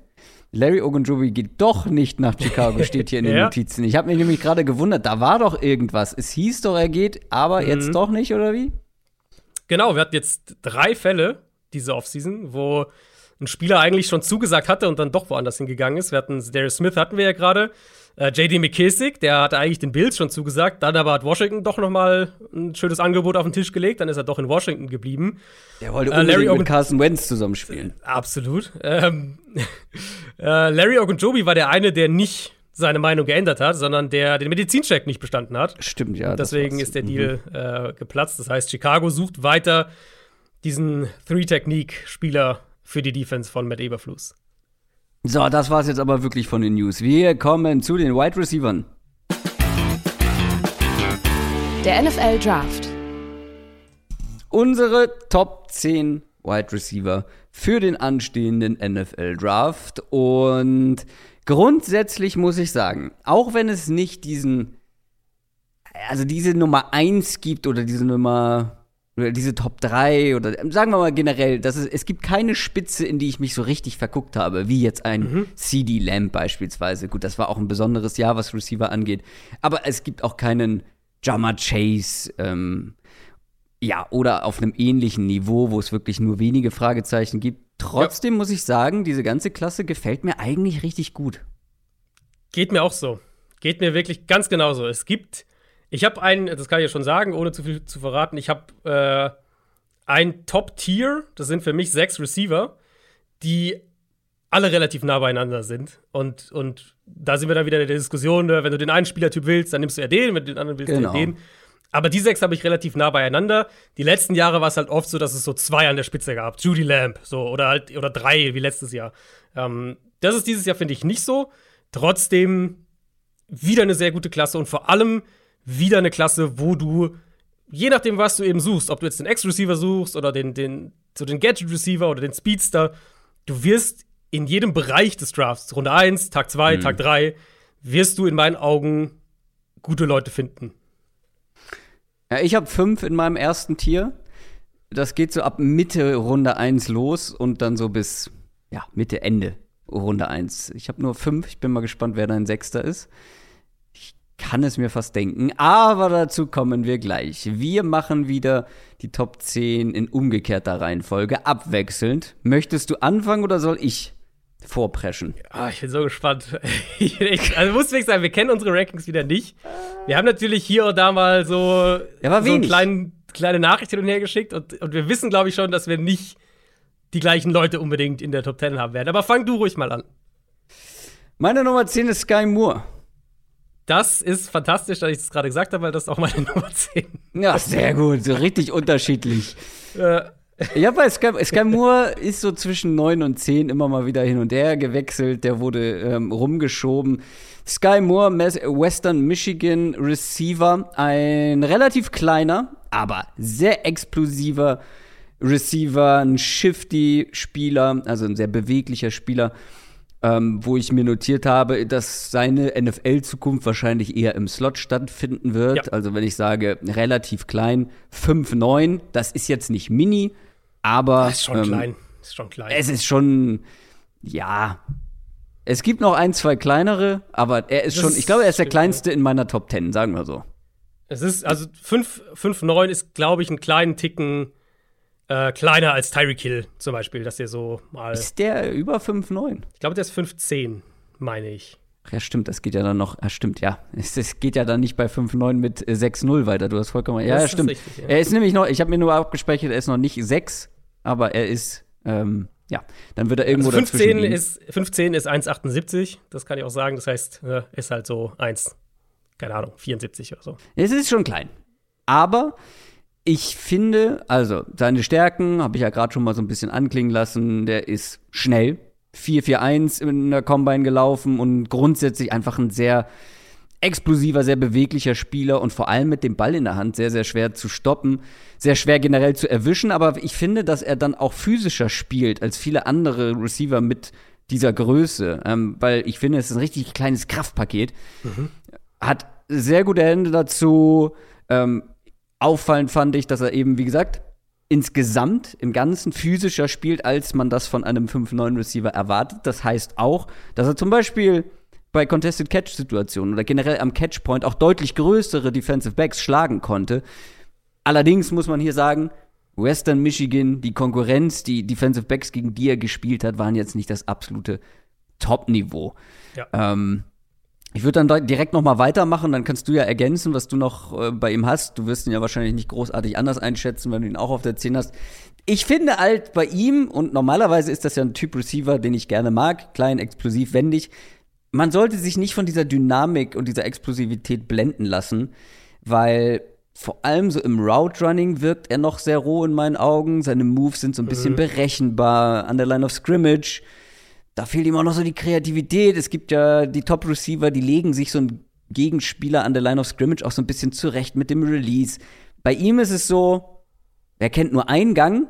Das ist quasi ja. jedes Mal Release, sieht immer ähnlich aus und dann 100% Vollspeed. So, vielleicht noch mal einen kleinen Wackler rechts, links, aber mehr nicht. So, kein, der verkauft seine Routes nicht wie, wie die Top-Route-Runner. Ja. Ähm, das ist halt er kommt sehr über diese Shiftiness, über diesen tiefen Körperschwerpunkt, den er automatisch natürlich mitbringt mit 5-9. Aber das ist halt nicht alles, was, ähm, was ein Receiver in der NFL braucht. Und deswegen mhm. habe ich bei mir auch aufgeschrieben, ja, die Dynamik insgesamt ist die größte Stärke, aber die größte Schwäche, auch wenn das komisch klingt bei so einem beweglichen Shifty Receiver, ist sein Route Running. Und deswegen, ja, ja diese Kombination aus nicht besonders groß, eher klein. Ähm, und dann, ja, nicht der beste Route Runner. Das lässt ihn dann doch noch hinter einige zurückfallen. Ja, ging mir ähnlich. Ähm, ich habe bei, bei Sky Moore bei mir auch aufgeschrieben, ich, ich Slot Receiver, ja, am Anfang aber vielleicht auch erstmal so die Richtung Gadget Receiver, also dass du wirklich schematisch ihm gezielt den Ball in die Hand gibst, ob das jetzt mhm. mit Jet Sweeps ist, wie auch immer, ja. weil was natürlich unfassbar gut ist, ist halt nach dem Catch. Ja. Also das ist halt wirklich, da, da ist, ist halt, einer der besten. Da ist halt dieses Thema Dynamik. Ne? Genau. Ne? Wenn du keine Route mehr laufen musst, sondern den Ball genau. schon hast, da kannst du dann halt mit Dynamik und Beweglichkeit gewinnen, klar. Und da genau, ist er richtig gut. Genau. Also so Jet Sweep, Screens, so in die Richtung. Ich musste bei Sky Moore ehrlicherweise ein bisschen an Kadarius Tony denken, der halt auch mit ja. Explosivität und so gewonnen hat. Tony war noch mal auf einem anderen Level, was, was Agilität, Explosivität und so weiter anging. Aber der halt auch noch so ein bisschen planlos einfach war, als Receiver tatsächlich dann. Und Sky Moore hat eben, finde ich, auf dem Level, was halt einfach auch noch mal niedriger war, also jetzt auch im Vergleich zu einem Clarice Tony zum Beispiel, fand ich, hat, hat Sky Moore eben viel mit der Athletik und, und der, ne, dieser Agilität, die er hat, gewonnen, was sich so nicht auf die NFL übertragen wird. Und gerade als, als Route Runner fand ich eben auch, dass er viel macht, so viel versucht, aber halt super viel an verschwendeten Bewegungen mit drin ist. Ähm, er kreiert halt häufig in meinen Augen keine Separation, obwohl du das Gefühl hast, er hat jetzt irgendwie drei Cuts gesetzt und noch vier Moves eingebaut, aber irgendwie ist es nicht wirklich effizient. Ähm, er, er, er, gewinnt mit dem Release häufig. Das muss man sagen. Da hat er wirklich Qualitäten. Aber er ist noch weit davon entfernt, ein, mhm. ein wirklich nuancierter Route Runner zu sein. Und das ist alles noch sehr, sehr eindimensional. Teilweise wirkt es improvisiert. Deswegen, ich glaube, Sky Moore kann als Rookie einen Impact haben. Das muss aber eine Offense sein, die ihm gezielt den Ball im Raum in die Hand gibt. Jet Sweep, Screens, solche Geschichten, wie gesagt. Weil er natürlich nicht nur als Route Runner limitiert ist, sondern, und das wird sich wahrscheinlich auch nicht ändern, was den Catch-Radius auch angeht. Und wenn er halt keine Separation kreiert, ist er halt keiner, der Jump Balls gewinnt, solche Geschichten. Also das klappt dann, keine Ahnung, gegen Kent State und sowas, aber nicht in der NFL. Also deswegen Sky Moore für mich reiner Slot-Receiver. Jahr 1, Tendenz auch viel Gadget-mäßig. Also ein bisschen das, was die Cardinals mit, mit Rondell Moore gemacht haben letztes Jahr. Ähm, aber ich glaube, der kann sich schon in einen sehr, sehr explosiven Slot-Receiver auch entwickeln, aber es ist halt einfach noch ein Stück weit eine Projection. Ja, also beim Release, weiß ich nicht, würde ich ja fast ein bisschen widersprechen. Also ist mir zumindest nicht aufgefallen. Ich fand das relativ eindimensional. Klar, er gewinnt damit häufig, aber auch hier nochmal der Hinweis auf die Qualität der Gegner, ja, der Defensive ja. Backs. Ich glaube, dass gute Defensive Backs mit einer gewissen Reicharme, mit einer gewissen Physis den gar nicht von der Line of Scrimmage so richtig loskommen lassen werden. Und noch eine Sache zum Thema Roadrunning. Ich musste gerade so schmunzeln. Also auf der einen Seite, ich finde, Kadarius Moore sah noch viel, viel agiler jetzt hast du, jetzt aus. Hast du, jetzt hast du zwei, zwei Personen zu einer gemacht. Was habe ich Darius Moore, habe ich gesagt, ne? ja, ähm, nee, äh, das war falsch. Kadarius Tony noch viel agiler als Sky Moore. So rum ist richtig. Ja, ja, ja. ja. Noch, also das ist wirklich einer, der konnte Start-Stopp-mäßig so auf dem Zentimeter ähm, aus 100% Speed auf Null runtergefühlt. Und Sky Moore, weiß ich nicht. Ja, er ist auch sehr beweglich, aber finde ich nochmal ein ganz anderer Typ. Aber ich gehe sonst an, komplett mit eher so erstmal Gadget, aber mal sehen. Der kann sich mhm. sicherlich auch noch äh, entwickeln. Und vor allem muss man auch dazu sagen, im College hat er relativ viel Outside auch gespielt. Also fand ich genau, schon das ist halt so die, das wäre so ein Receiver, wo ich mir eben vorstellen könnte, in der Transition genau. von einem niedrigeren College-Level zur NFL rutscht er dann mehr nach innen. Wo ja dann zum Beispiel auch der, der Release gegen Press Coverage nicht mehr ganz so wichtig ist. Das ist unsere Nummer 10, Sky Moore, Western Michigan. So, die haben wir beide, den haben wir jetzt beide auf der Nummer 10. Soll ich dann direkt mit meiner Nummer 9 ja, komm, weitermachen? Mach, mach, du weiter. John Mechie, Alabama. Okay, hab ich auf 12, also knapp dahinter. Hast du nicht noch gelästert über Leute, die wir nicht in den Top 10 haben, als wir über den geschrieben haben? In den haben? Top 20. Es gibt Leute, die haben okay. nicht in ihrer Top 20. Ja, das ist natürlich albern. John Mechie ist einer, den habe ich relativ früh geguckt. Alabama Receiver, wie gesagt, äh, den ich eigentlich mochte, wo ich gesagt habe, oh ja, und dann mich gewundert habe, warum ihn so viele relativ weit unten haben. Ähm, und dann ist er bei mir auch immer weitergefallen. Immer, immer weiter. Mhm. Ganz aus der Top 10 konnte ich ihn nicht rausfallen lassen. Dafür ist er einfach schon viel, viel zu weit als Receiver, als Route Runner. Er ist schon viel zu NFL-ready. Gleich mal der größte Nachteil oder das größte Fragezeichen direkt mal vorgeschoben hat sich halt, ich glaube, im, im, im, im College-Halbfinale sozusagen ja. war es, ähm, das Kreuzband gerissen. Und ähm, das ist natürlich dann immer ein gewisses Risiko. Kommt er genauso zurück, wie er vorher spielen konnte. Und ich er wird natürlich die, er wird natürlich von der Timeline her einfach, er wird natürlich die, die Saisonvorbereitung wenig bis gar nicht mitmachen können. Das heißt, man ja. muss schon davon ausgehen, dass das halt seine Rookie-Saison auch noch ja. In, auf jeden Fall auf die eine oder andere Art und Weise äh, beeinflussen wird. Das Ding ist, ein ACL, also ein Kreuzbandriss, ist jetzt in den seltensten Fällen etwas, was deine Footballerkarriere komplett ruiniert und dementsprechend, weiß nicht, ich versuch's irgendwie im Hinterkopf zu haben, aber es hat jetzt bei mir nicht den größten Stellenwert, wenn es mhm. am Ende ums Ranking geht und um die Einschätzung geht. Ja, es kommt ja noch ein anderer so. Alabama-Receiver später, ja. ähm, der sich auch verletzt hat, und zwar noch ein Spiel später. John Mechie finde ich grundsätzlich ganz schwierig einzuschätzen.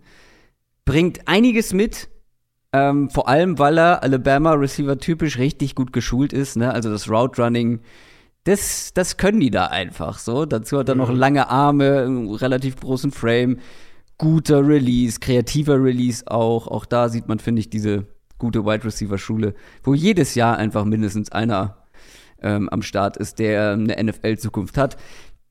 Gleichzeitig, was mich bei ihm gestört hat, sehr gestört hat und was ich grundsätzlich nicht mag, ist, wenn dann so ein Receiver, der nicht zu den Kleinen gehört, aber jetzt auch nicht riesig ist, dann sehr aufrecht spielt. Ähm, weil wenn du aufrecht spielst, wir sagen ja häufig mal tiefer Körperschwerpunkt, das ist quasi das Gegenteil. Der Körperschwerpunkt ist mir zu hoch. Und das hindert dich dann halt in vielen Geschichten. Zum Beispiel beim Route Running. So, da kannst du nicht der allersmootheste sein, wenn du relativ aufrecht spielst. Dazu ist er kein absoluter Ausnahmeathlet, ist jetzt nicht der aller, allerschnellste. Ähm, und Probleme mit Drops, habe ich mir notiert.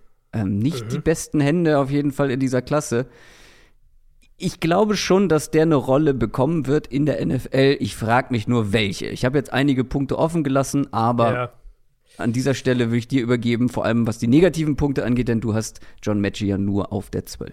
Genau, also für mich ist es dann, vielleicht mal noch zur Einordnung, haben wir eben, glaube ich, nicht gesagt bei Sky Moore. Für mich ist John Matchy auf 12 ist für mich dann so dritte Runde von ja, der Range ich habe ihn, hab ihn noch Ende Runde 2. Okay, ja, dann bin ich da. Und Sky Moore. Sky Moore und John Matchy beide Ende Runde 2. Okay, ich habe ich hab Sky Moore Ende Runde 2, Matchy halt dann zwei ah, Spots ja. tiefer in der, okay, in der dritten dann sind wir ja, was die Platzierung und die Grades angeht, ungefähr in einer Region. Ungefähr gleich, ja, genau. Ähm, ich glaube, also das Problem mit Matchy für mich ist einfach, sein Ceiling ist ein Stück weit. Oder sein Ceiling ist einfach limitiert. So. Der Floor ist halt hoch mit ihm. Ich glaube, und, und ich habe mir halt bei ihm notiert, ich denke, dass sein Floor ein guter Allrounder als Nummer 3 Receiver ist und sein Ceiling ist ein guter Allrounder als High-End Nummer 3 Receiver so ein bisschen. Also die, die Projection ist halt einfach eher eindimensional bei Matchy, weil er, abgesehen von einem, von einem wirklich guten und entwickelten Route Running, aber er hat halt keine dominanten Traits. Also er ist mhm. nicht übermäßig explosiv, er ist jetzt nicht groß, er ist nicht super schnell, er ist jetzt kein physischer Receiver. Er macht halt alles ganz gut, aber nichts, auf einem Level, wo du sagen würdest, ja, das ist sein, damit äh, wird er in der NFL irgendwie ein, starker Nummer 2 Receiver sein. Deswegen, ich finde, er ist limitiert, was den Catch-Radius angeht. Concentration Drops hast du schon angesprochen. Generell Verhalten am, ähm, am, am Catch-Point. Wenn wenn es um vertikale Routes geht, finde ich, muss er oft mit dem Release gewinnen. Ansonsten kommt Matchy halt nicht mehr richtig hinter die Defense dann. Ein super Allrounder aber eben in meinen Augen nicht mehr als eine High-End Nummer 3, wenn wir von der NFL sprechen. Das ist witzig. Ich äh, notiere mir ja dann immer abschließend so, was, glaube ich, ist die größte Stärke, größte Schwäche. Größte Stärke Allrounder steht hier bei mir. Ja. Ähm, deswegen, da sind wir, sind wir einer Meinung. Ich habe ihn letztendlich ähm, ja dann doch ein bisschen höher ähm, eingeschätzt, weil ein Receiver, der schon so definiert in seinem Route Running ist, ähm, und gleichzeitig, ich äh, wollte gerade parallel seine, seine Körpermaße aufrufen. Ähm, ist mir nicht gelungen. Ich glaube, er ist so um die, um die 6-0. Ich glaube, relativ so mittendrin. Ja. Ähm, ja, du hast vollkommen recht. 6-0. Ich finde, das geht. Jemand mit so einem Route Running, wo er, der schon so weit ist in seiner Entwicklung, der wird wahrscheinlich nie ein richtiger Top-Receiver in der NFL, aber ich sehe genau. schon ein Szenario, in dem du den gut einsetzen kannst, so als Nummer zwei, Nummer drei und ja. zwar auch schon ziemlich früh. Also, ja. jetzt mal abgesehen von einem, von einem Kreuzbandriss, ne? aber mhm. theoretisch relativ früh. Das ist meine Nummer 9 gewesen, John Matchy. Wen hast du denn auf der 9?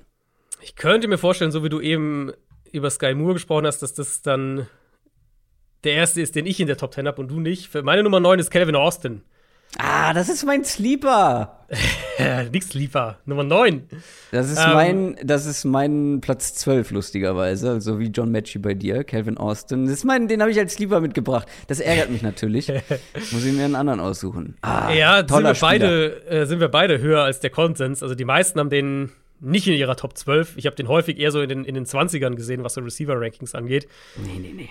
Ähm, für mich ist Calvin Austin von diesen, es gibt ja mehrere Receiver, die so kleiner, shiftier sind. Sky Moore haben wir schon angesprochen. Wandell Robinson ist auch so ein Kandidat. Für mich ist Austin derjenige aus dieser Gruppe, den ich am ehesten haben will. Und für mich ist er der stärkste aus der Gruppe. Austin ist klein auch. Ich glaube sogar noch mal kleiner als, äh, als Sky Moore.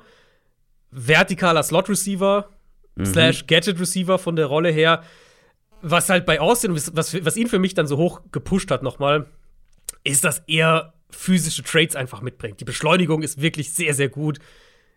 Beschleunigung in Kombination mit der Agilität lässt ihn dann wirklich teilweise, also macht, macht ihn kaum greifbar für manche Verteidiger. Und er hat Highspeed. Ist einer, müsste einer der schnellsten Spieler in diesem Draft sein. Und das mhm. unterscheidet ihn in meinen Augen. Zum Beispiel von Wandell Robinson. Robinson ist auch ein explosiver Playmaker, aber er hat keinen High-End-Speed. Austin ist einer, der aus dem Slot hinter die Defense kommen wird, auch in der NFL. Ähm, der auch mhm. beim Jet Sweep zum Beispiel nicht mehr eingeholt werden wird. Der hat einfach diesen Speed, den du in meinen Augen, wenn du halt ein kleinerer Receiver bist, der wahrscheinlich viel auch im Slot spielen wird, dann brauchst du, um eine entsprechende Rolle in der NFL spielen zu können, brauchst du irgendwo dominante Trades. Und für mich hat Austin die, ähm, was, was sein Speed und seine Beschleunigung angeht. Der ja. ist natürlich eher, eher Marke kompakt gebaut, so, aber die, den Speed und die Explosivität, den er halt daraus aus, aufbaut, das ist schon wirklich sehr, sehr stark. Hatte 2020 sieben Catches, 121 Yards gegen diese starke Cincinnati-Defense, über die wir wahrscheinlich im Draft-Prozess noch einige Male sprechen werden. Hat auch einen Matt Gardner in Press-Coverage aussteigen lassen. Das wird wahrscheinlich der erste Cornerback sein, der im Draft dieses Jahr gedraftet wird. Und das fällt einfach generell auf. Er hat einen guten Release mit der Agilität, mit der Explosivität, nimmt dann schnell Tempo auf, ähm, gewinnt damit vertikal und ich glaube, bei, bei Calvin Austin wird es auch in der NFL nicht leicht sein, ihn zu pressen. Und das ist halt kritisch für sein Spiel, weil als kleiner Receiver, auch hier, haben wir bei Sky Moore ja gerade schon gesagt, musst du klar Separation kreieren. Und im Zweifelsfall früh im Play gewinnen, weil ansonsten wird es kein, kein, kein, äh, kein Wurffenster für einen Quarterback geben, weil am Catchpoint gewinnt dieser Art Receiver halt nicht. Austin schafft es, kreiert Separation mit Speed, kreiert, finde ich, vor allem auch im Vergleich zu Sky Moore, mehr Separation mit Route Running auch schon.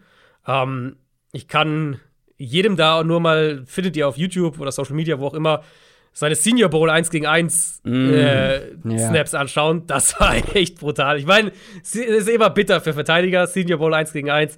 Aber wie schnell er halt Verteidiger da geschlagen hat, das war schon. Eindrucksvoll. Und ja, ein Stück weit kann ich dann, dann kannst du gleich zum Negativen noch was sagen. Kann ich das wiederholen, was wir bei Sky Moore gerade gesagt haben? Auch Calvin Austin wird erstmal wahrscheinlich viel Gadget, Jet Sweep, Screenwaffe in der NFL sein. Aber ich traue ihm perspektivisch eine Rolle in der NFL zu, die mehr Value hat im Vergleich zu Sky Moore. Deswegen habe ich Sky Moore auf 10 und Calvin Austin hat für mich eine, eine Zweitrunden-Grade auf der 9.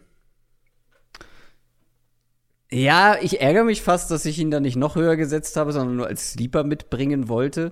Calvin Austin, wie gesagt, deine Nummer 9, meine Nummer 12. Ähm, ich finde, du hast jetzt ganz geschickt als alter Salesman seine Körpergröße zwar erwähnt, aber bist nicht konkret geworden, weil das finde ich schon ist. Er ist schon sehr klein. Also, wenn wir gerade bei Sky Moore davon gesprochen haben, dass er mit 5'9 klein ist, der ist nicht mal 5'8 groß. Der ist äh, von den Maßen her, also von der Größe her, ähnlich wie Rondell Moore.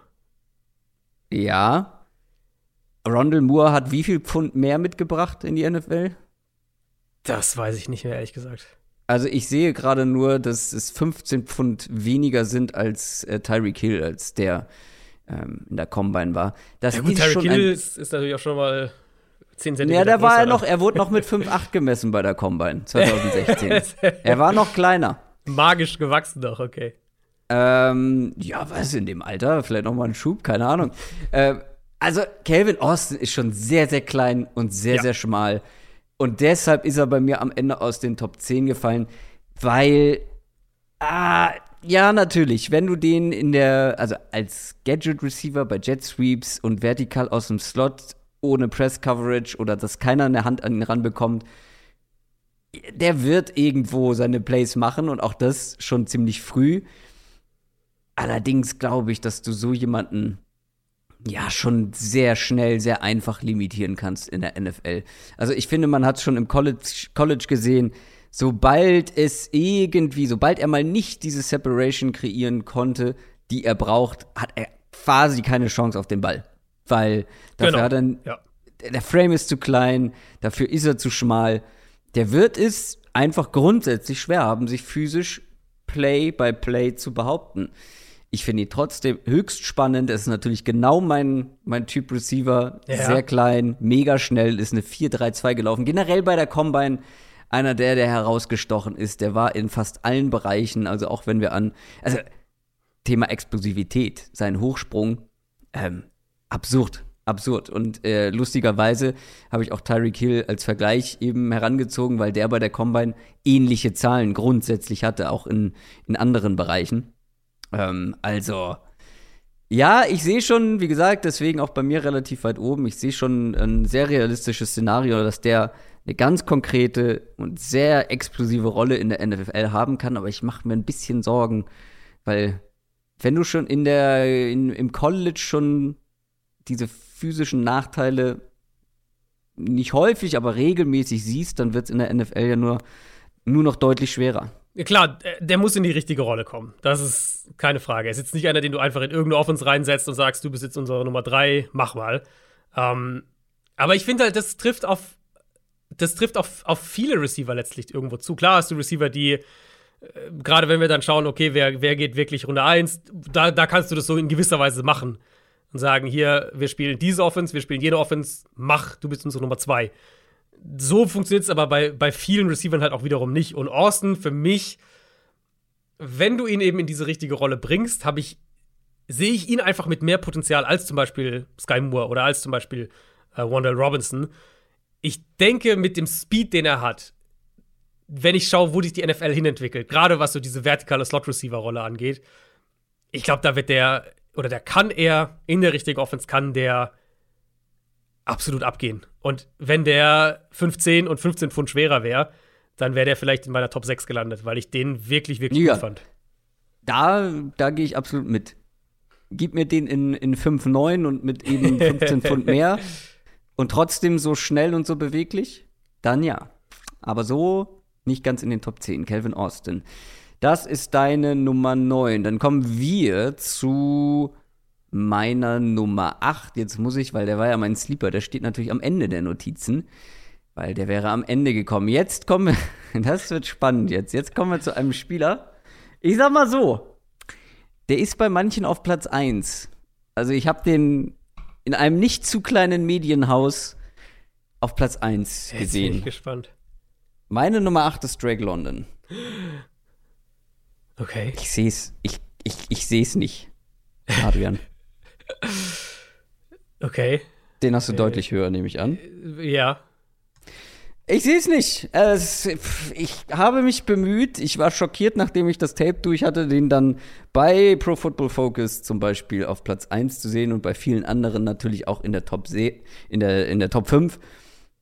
Ich, ich, ich, ich, habe, ich habe ganz krasse, äh, vielleicht ist es auch einfach ein Trauma, ich habe ganz, ganz krasse J.J. Arcega Whiteside-Flashbacks. Nein, nein, nein, nein. Doch. Ähm, wir doch nicht so, den armen Mann. ja, ich wünsche ihm natürlich nur das Beste und dass er mehr zeigen kann in der NFL als ähm, Jay Jaw. Ähm, ja, also, wie gesagt, ich bin, ich bin gespannt, was aus dem wird ich finde es gefährlich. Ich finde, Drake London ist ein gefährliches Prospekt, weil im College sieht der aus wie ein unaufhaltsames Biest. Ich habe einfach nur meine Zweifel, dass das in der NFL dann nicht mehr so sein wird. Das ist die Frage grundsätzlich, die ich mir gestellt habe, ist es ein Football spielender Basketballspieler, der einfach physisch mit Dominanz gewinnt, äh, mit physischer Dominanz gewinnt, oder ist es wirklich ein NFL Ex-Receiver, weil er bringt dafür einiges mit.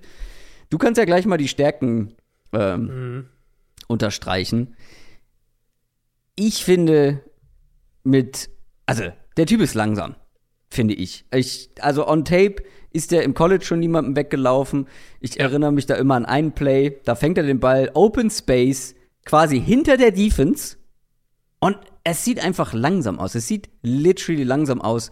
Und wenn jemand im College schon so in Anführungszeichen langsam aussieht, mache ich mir Sorgen, dass der in der NFL einfach zu langsam ist, dass da nicht genug Speed vorhanden ist. Ähm, ich grundsätzlich bin ich der Meinung, dass die, die Stärken von Drake London in der NFL weniger herausstechen werden und er dann plötzlich nicht mehr aussieht wie ein unaufhaltsames Biest, wenn er halt nur noch mit athletischen Freaks auf dem Feld steht, so wie er es halt auch ist, weil in meinen Augen 80 Prozent, also gefühlt 80 Prozent der Production von Drake London kam bei Fly Routes und dann Backshoulder-Pässe, wo dann die Verteidiger an seinem athletischen äh, Basketballkörper, Basketballerkörper abgeprallt sind und er den Ball dann easy fangen konnte.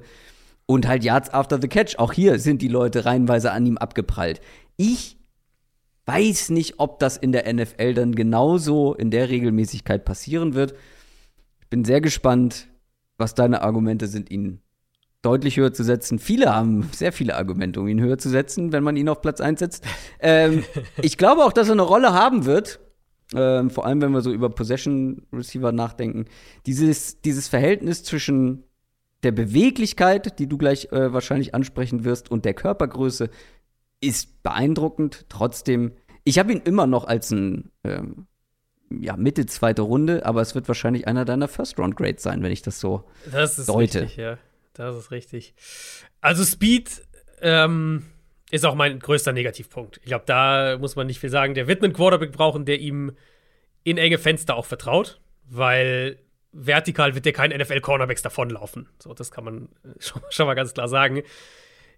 Ich habe, ich finde, in dem, was er outside kann und das, die Rolle, die er outside bekommen kann, musste ich relativ früh bei ihm an Mike Evans denken. So ist hm. jetzt auch keiner, der, hm. der, der Defense wegrennt. Stimmt. Aber der halt so dominant am Catchpoint ist, ähm, dass er halt trotzdem vertikal gewinnt. Und Drake London letztes Jahr, muss er vielleicht dazu sagen, hast du es, glaube ich, gar nicht gesagt, er hatte eine Knöchelverletzung. Deswegen auch im, im äh, Pre-Draft-Prozess jetzt viel nicht mitgemacht. Hat deswegen auch nur acht Spiele äh, gespielt letztes Jahr. Also der College-Saison meistens zwölf, je nachdem, ob, ob man Playoffs spielt, vielleicht noch ein bisschen mehr, aber ja, in der Regel so um die zwölf Spiele, hat nur acht gemacht. Hatte trotzdem die meisten Contested Catches im College Football letztes Jahr, obwohl er nur acht Spiele gemacht hat, mit 19. Ähm, er braucht die auch. Er braucht die auch, ja, das ist fair.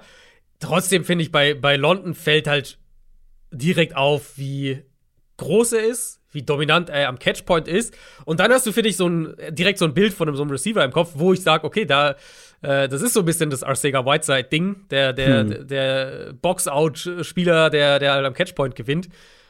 Und dann siehst du, wie er sich bewegt. Und ich finde, da ist halt ein Riesenunterschied zwischen Drake London und diesen und vielen dieser, dieser Contested Catch Receiver. Weil der ist halt echt agil, finde ich, auch nach dem Catch, für seine Größe.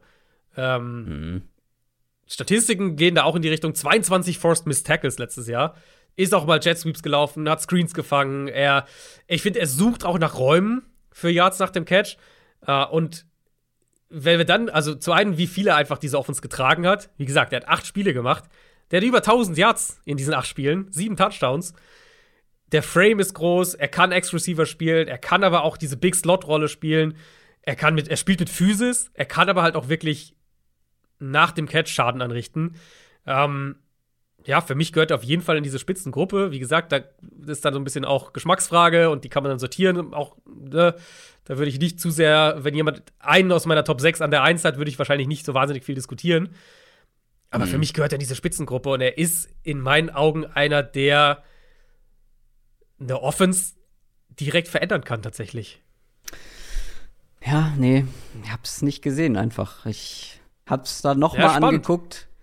Äh, ich konnte mich nicht mit Drake London anfreunden. Ähm, ich hab, also, wie gesagt, ich lasse mich, also wenn ich jemanden deutlich negativer einschätze als der Konsens, drehe ich natürlich acht äh, Victory Labs, wenn der, wenn der nichts wird in der NFL, aber bin natürlich auch froh, wenn er dann trotzdem funktioniert. So, dann kann ich sagen, okay, ja, falsch, alles gut. Ich weiß, dass es ein mutiger Take ist, den so weit unten hinzupacken, aber den jetzt einfach höher zu nehmen, nur weil alle anderen ihn so weit oben haben, ist ja nee, auch nicht Nee, darum geht es ja auch wirklich nicht. Also das wäre ja, da ja. könnten wir uns ja das ja sparen. genau. Äh, nee, ich, er ist halt für mich einer der es wenigen Receiver in dem Draft, der wirklich diese echte Ex-Receiver-Rolle spielen kann. Ja, ja. Mhm. Und der aber halt, finde ich, mehr Qualitäten noch mitbringt als das. Also der halt nicht nur groß und, und kann Outside gewinnen und Contested Catches machen ist. Also ich muss dazu sagen, als ich das erste Tape durch hatte, dachte ich, ich habe hier meinen, habe hier einen Top 3 Receiver gesehen. Und je mehr Tapes ich mir angeguckt habe, desto weiter, desto skeptischer bin ich geworden. Ja, vielleicht ist es einfach nur ein tief sitzendes äh, Trauma. Ist echt witzig, weil bei mir war es genau andersrum. Ich hatte ihn, Witzig, nach dem ersten Tape war ich so, oh, ja, gefällt mir eigentlich ganz gut. Kommt natürlich auch immer darauf an, welches man als erstes Ja, kriegt, ne? das, das, spielt immer eine Rolle. Ähm, je mehr ich gesehen habe, desto höher ist er bei mir geklettert. Ja. Nee, ging nicht. Ging einfach nicht. Meine Top 8, Drake London. Ähm, dann jetzt deine Top 8. Ja, da bin ich gespannt gespannt. Ich könnte mir vorstellen, dass du den nicht in deiner Top 10 hast. Meine Nummer 8 ist Alec Pierce von Cincinnati. Nee, habe ich nicht in meiner Top 10. Sehr gut. Äh, Alec Pierce ist ein ja, Nummer 2 Outside Receiver, würde ich sagen, kann auch Big Slot spielen. Überraschend schnell, gewinnt vertikal, hat da auch wirklich Plays gemacht. Ich mag die Explosivität, wenn er zum Beispiel in der Route stoppt, wenn er zum Ball zurückkommt. Der bietet seinem Quarterback Fenster für einen Pass an. Ähm, gute Hände habe ich mir notiert, fängt den Ball auch wirklich weg vom Körper, auch wenn der Hit gleich kommt und er weiß, dass der kommt. Größe, Physis ist bei Pierce auf jeden Fall auf der positiven Seite. Der spielt, finde ich, wenn er den Ball in der Hand hat, also nach dem Catch, ähm, finde ich, trotz seiner Größe ist er kompakt.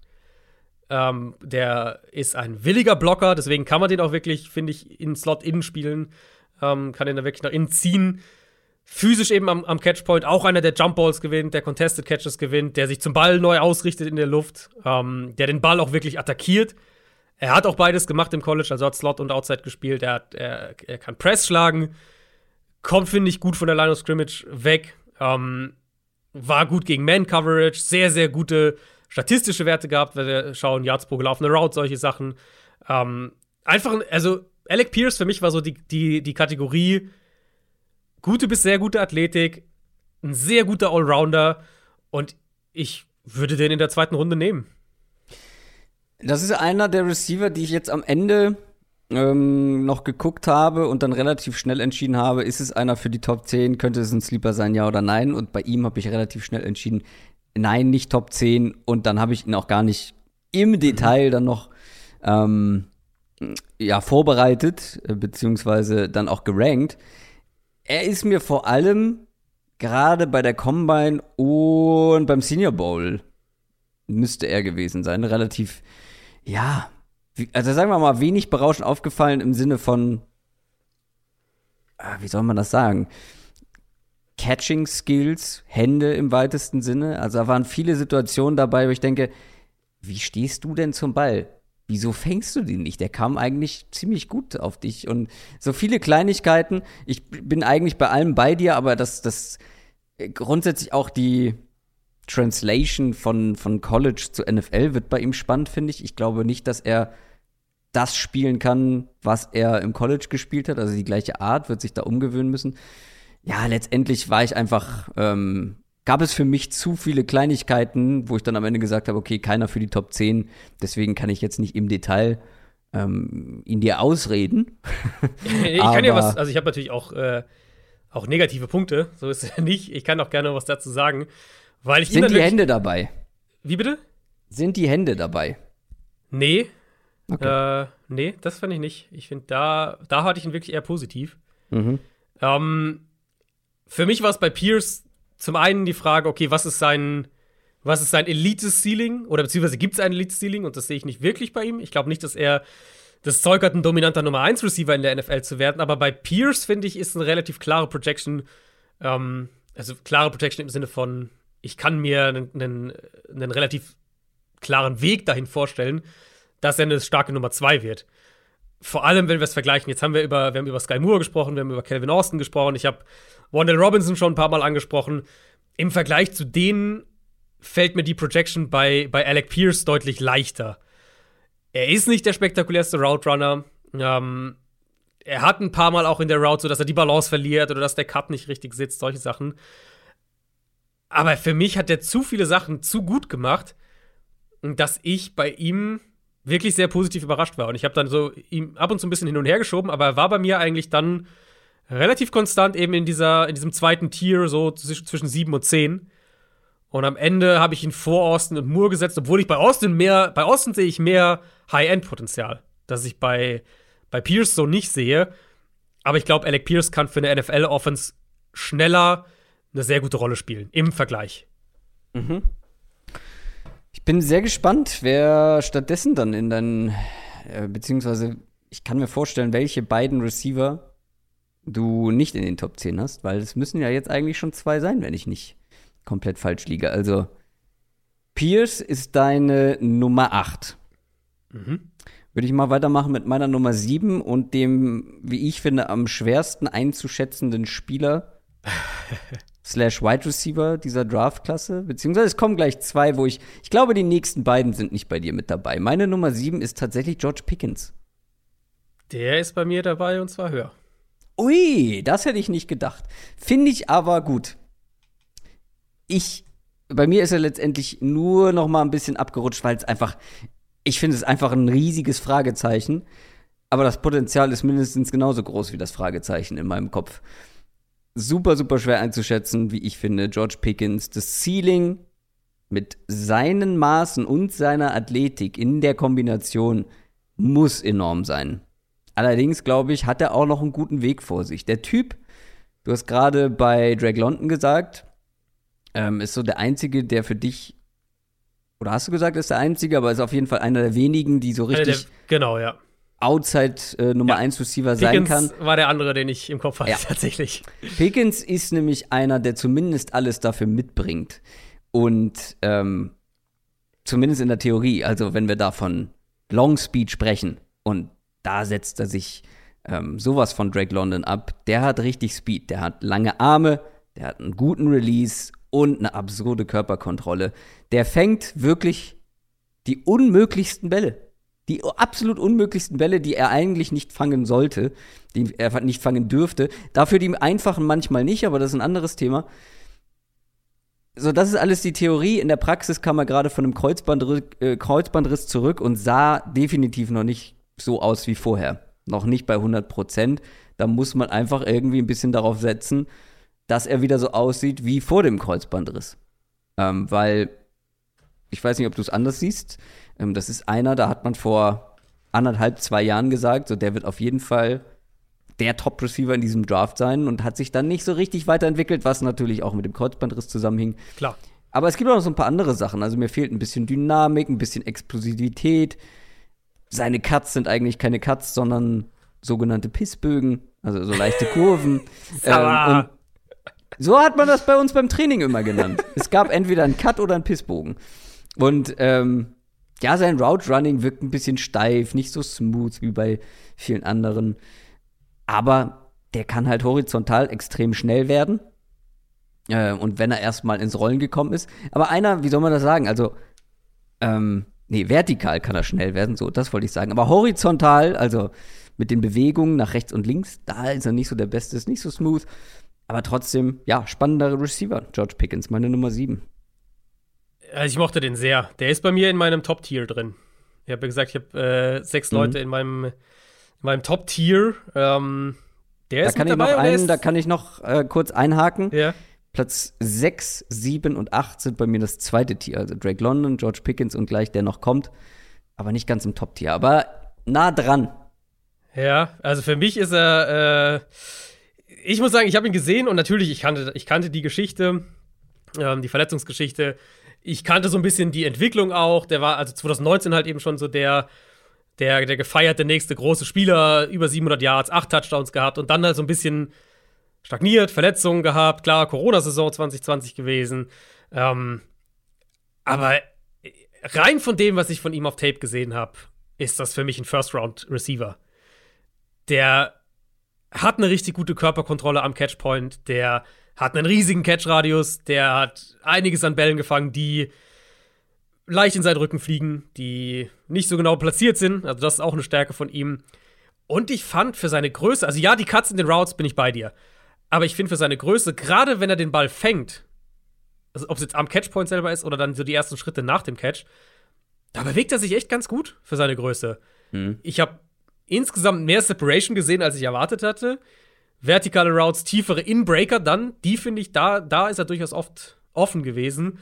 Und ähm, dann ist, ich finde, Pickens ist wirklich auch sehr subtil, kann man sagen, mit so ein bisschen Kontakt in der Route. So kleine, kleine Körpertäuschungen, kleiner, kleiner Hand mal kurz so am Gegner dran und dann kommt er halt wieder damit los. Das hat mir bei ihm eigentlich ganz gut gefallen. Also für mich ist das eben neben London, Drake London und George Pickens sind die beiden Ex-Receiver, ähm, die ich in diesem Draft in Runde 1 nehmen würde. Ja, bei Pickens, also die Wahrscheinlichkeit, dass am Ende Drake London in Runde 1 geht und George Pickens nicht, ist, Ja. glaube ich, Ja, ja. höher. Ähm, ich würde es auch andersrum sehen. Für mich ist George Pickens, auch wenn es nur eine Platzierung ist und das gleiche Tier, trotzdem würde ich mich immer eher für George Pickens entscheiden. Allerdings ist er bei mir dann halt nicht ganz weit oben, weil es ist halt immer kein perfektes Zeichen, so Verletzung hin oder her, wenn du halt stark in deine College-Karriere startest und dann dich aber nicht weiterentwickelst. So. Ja.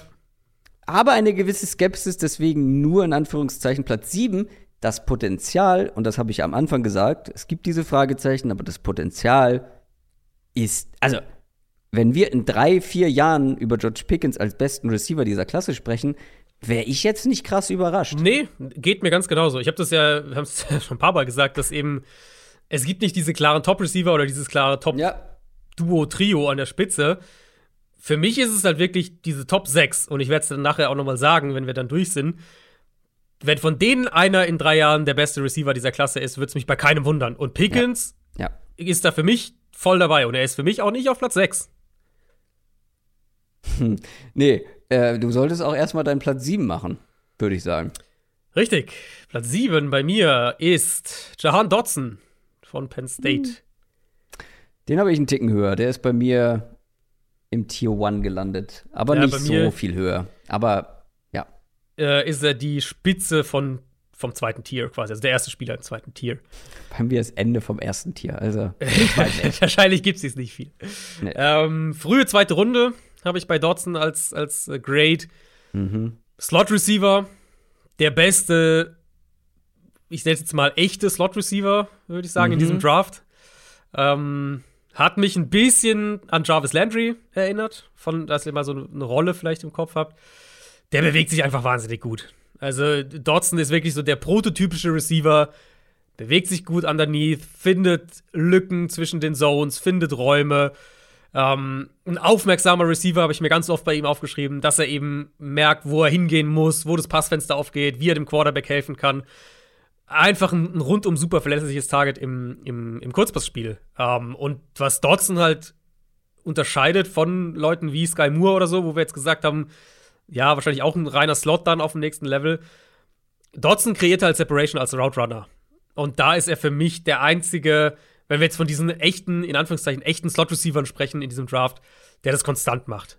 Ähm, der als Route Runner gewinnt, der natürlich auch mit, mit Körperkontrolle und solche Sachen gewinnt, aber eben wirklich auch mit Cuts, mit, mit der Art und Weise, wie er die Routes angeht, wie er Zone Coverages liest, all diese Sachen. Also wenn, in meinen Augen, wenn man einen echten, einen reinen Slot-Receiver sucht in diesem Draft, dann sollte Dodson die auf Platz 1 stehen.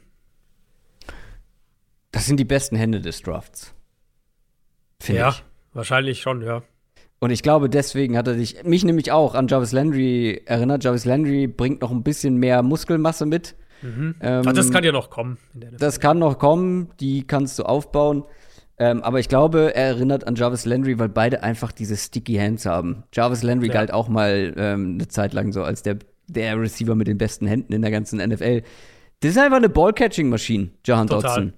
Der fängt dir alles, die einfachen, super zuverlässig, hat eine absurd niedrige Dropquote, ähm, fängt dir aber dazu auch noch die unmöglichen, also auch die, die Körperbeherrschung, die er manchmal hat. Es gibt da einen Catch, habe ich mir lustigerweise gerade noch mal ähm, kurz vor der Folge angeguckt. Mache ich gerne noch mal, um dann noch mal so einen Eindruck ähm, Mhm. direkt zu haben zu jedem Spieler. Es gab da einen Catch, ähm, völlig fehlplatziert. Er muss sich um die eigene Achse drehen, kriegt gerade noch so eine Hand hoch und kriegt dann aber die andere hinterhergezogen, sodass er nicht das Risiko eingeht, einen One-Handed-Catch zu machen, der dann Ja. vielleicht nicht klappt, sondern eine Hand dran, hält den Ball so halb fest und zack, zieht ihn ran und Total. zweite Hand mit dran. Äh, unglaubliche Körperbeherrschung, der Mann. Ja. Ähm, ich glaube, du hast grundsätzlich alles gesagt. Natürlich hat er auch gewisse Limitierungen, ist 5'10, ist ein bisschen schmal, spielt, finde ich, auch hier einen Ticken zu aufrecht, könnte mit seiner etwas geringeren Größe auch einen tieferen Körperschwerpunkt haben. ja. Aber ähm, Ist halt kein, also ist halt kein High-End-Athlet jetzt im Nee, Positionsvergleich genau. Also, einfach. Genau, weder die Größe noch die Power noch die ultimative Explosivität, die man Genau. eigentlich so erwartet von einem kleineren, schmaleren Slot-Receiver. Auch das ist er nicht. Aber bring den Ball in seine Nähe und der fängt ihn dir halt, weißt du, der wird. Wie viele First Downs wird der in der Liga Ja, und nicht nur- äh, in den also- ersten drei Jahren? Das zum einen und aber ich finde halt, also das ist, ich finde, es sind so zwei Faktoren bei ihm. Das ist der eine Punkt. Und der andere ist, ich habe mir bei ihm unfassbar oft in meinen Notizen Raumdeuter aufgeschrieben. Weil ich halt finde, und das siehst du auch, er hat ja zum Beispiel auch Returner teilweise gespielt. Er hat auch einen Punt-Return-Touchdown, mhm. äh, ich glaube, vorletzte Saison gehabt. Er liest einfach das Feld wahnsinnig gut. Und ja. jetzt, wenn du die nebeneinander schaust oder nacheinander schaust, Sky Moore sieht viel, viel, viel spektakulärer aus. Ja. Aber Dotson ist hundertmal effizienter. also ist jetzt übertrieben. Aber Dotson ist viel effizienter und spielt viel überlegter und, und bei Dotson hast du viel mehr das Gefühl, der weiß genau, was er macht. Ja. Ich genau. denke, er ist halt eben aufgrund der athletischen und, und, und Size, Speed und so weiter Limitierung, ist er halt auch auf den Slot limitiert. Deswegen habe ich es auch so gesagt, so ein, in Anführungszeichen echter, reiner, wie auch immer ihr es nennen wollt, Slot-Receiver. Aber in der Kategorie ist er für mich der Beste im Draft. Genau, und ähm, wenn du am Ende einen einen zweiten Jarvis Landry bekommst, so eine richtig ja. zuverlässige ähm, Possession-Slot-Waffe, dann ist er für mich, also wenn ein Team genau das sucht, genau das braucht, dann ist er für mich einen späten First-Round-Pick wert. Deswegen ist er bei mir halt auch einen Ticken weiter oben. Aber. Ja, fair, also absolut ähm, fair. Ich, ist halt wieder die Frage, wie wir, wie ja. man diese Spielertypen dann letztlich gewichtet. Da sind wir wieder bei dem Punkt, wir machen es natürlich mhm. im Vakuum. Teams machen das anders.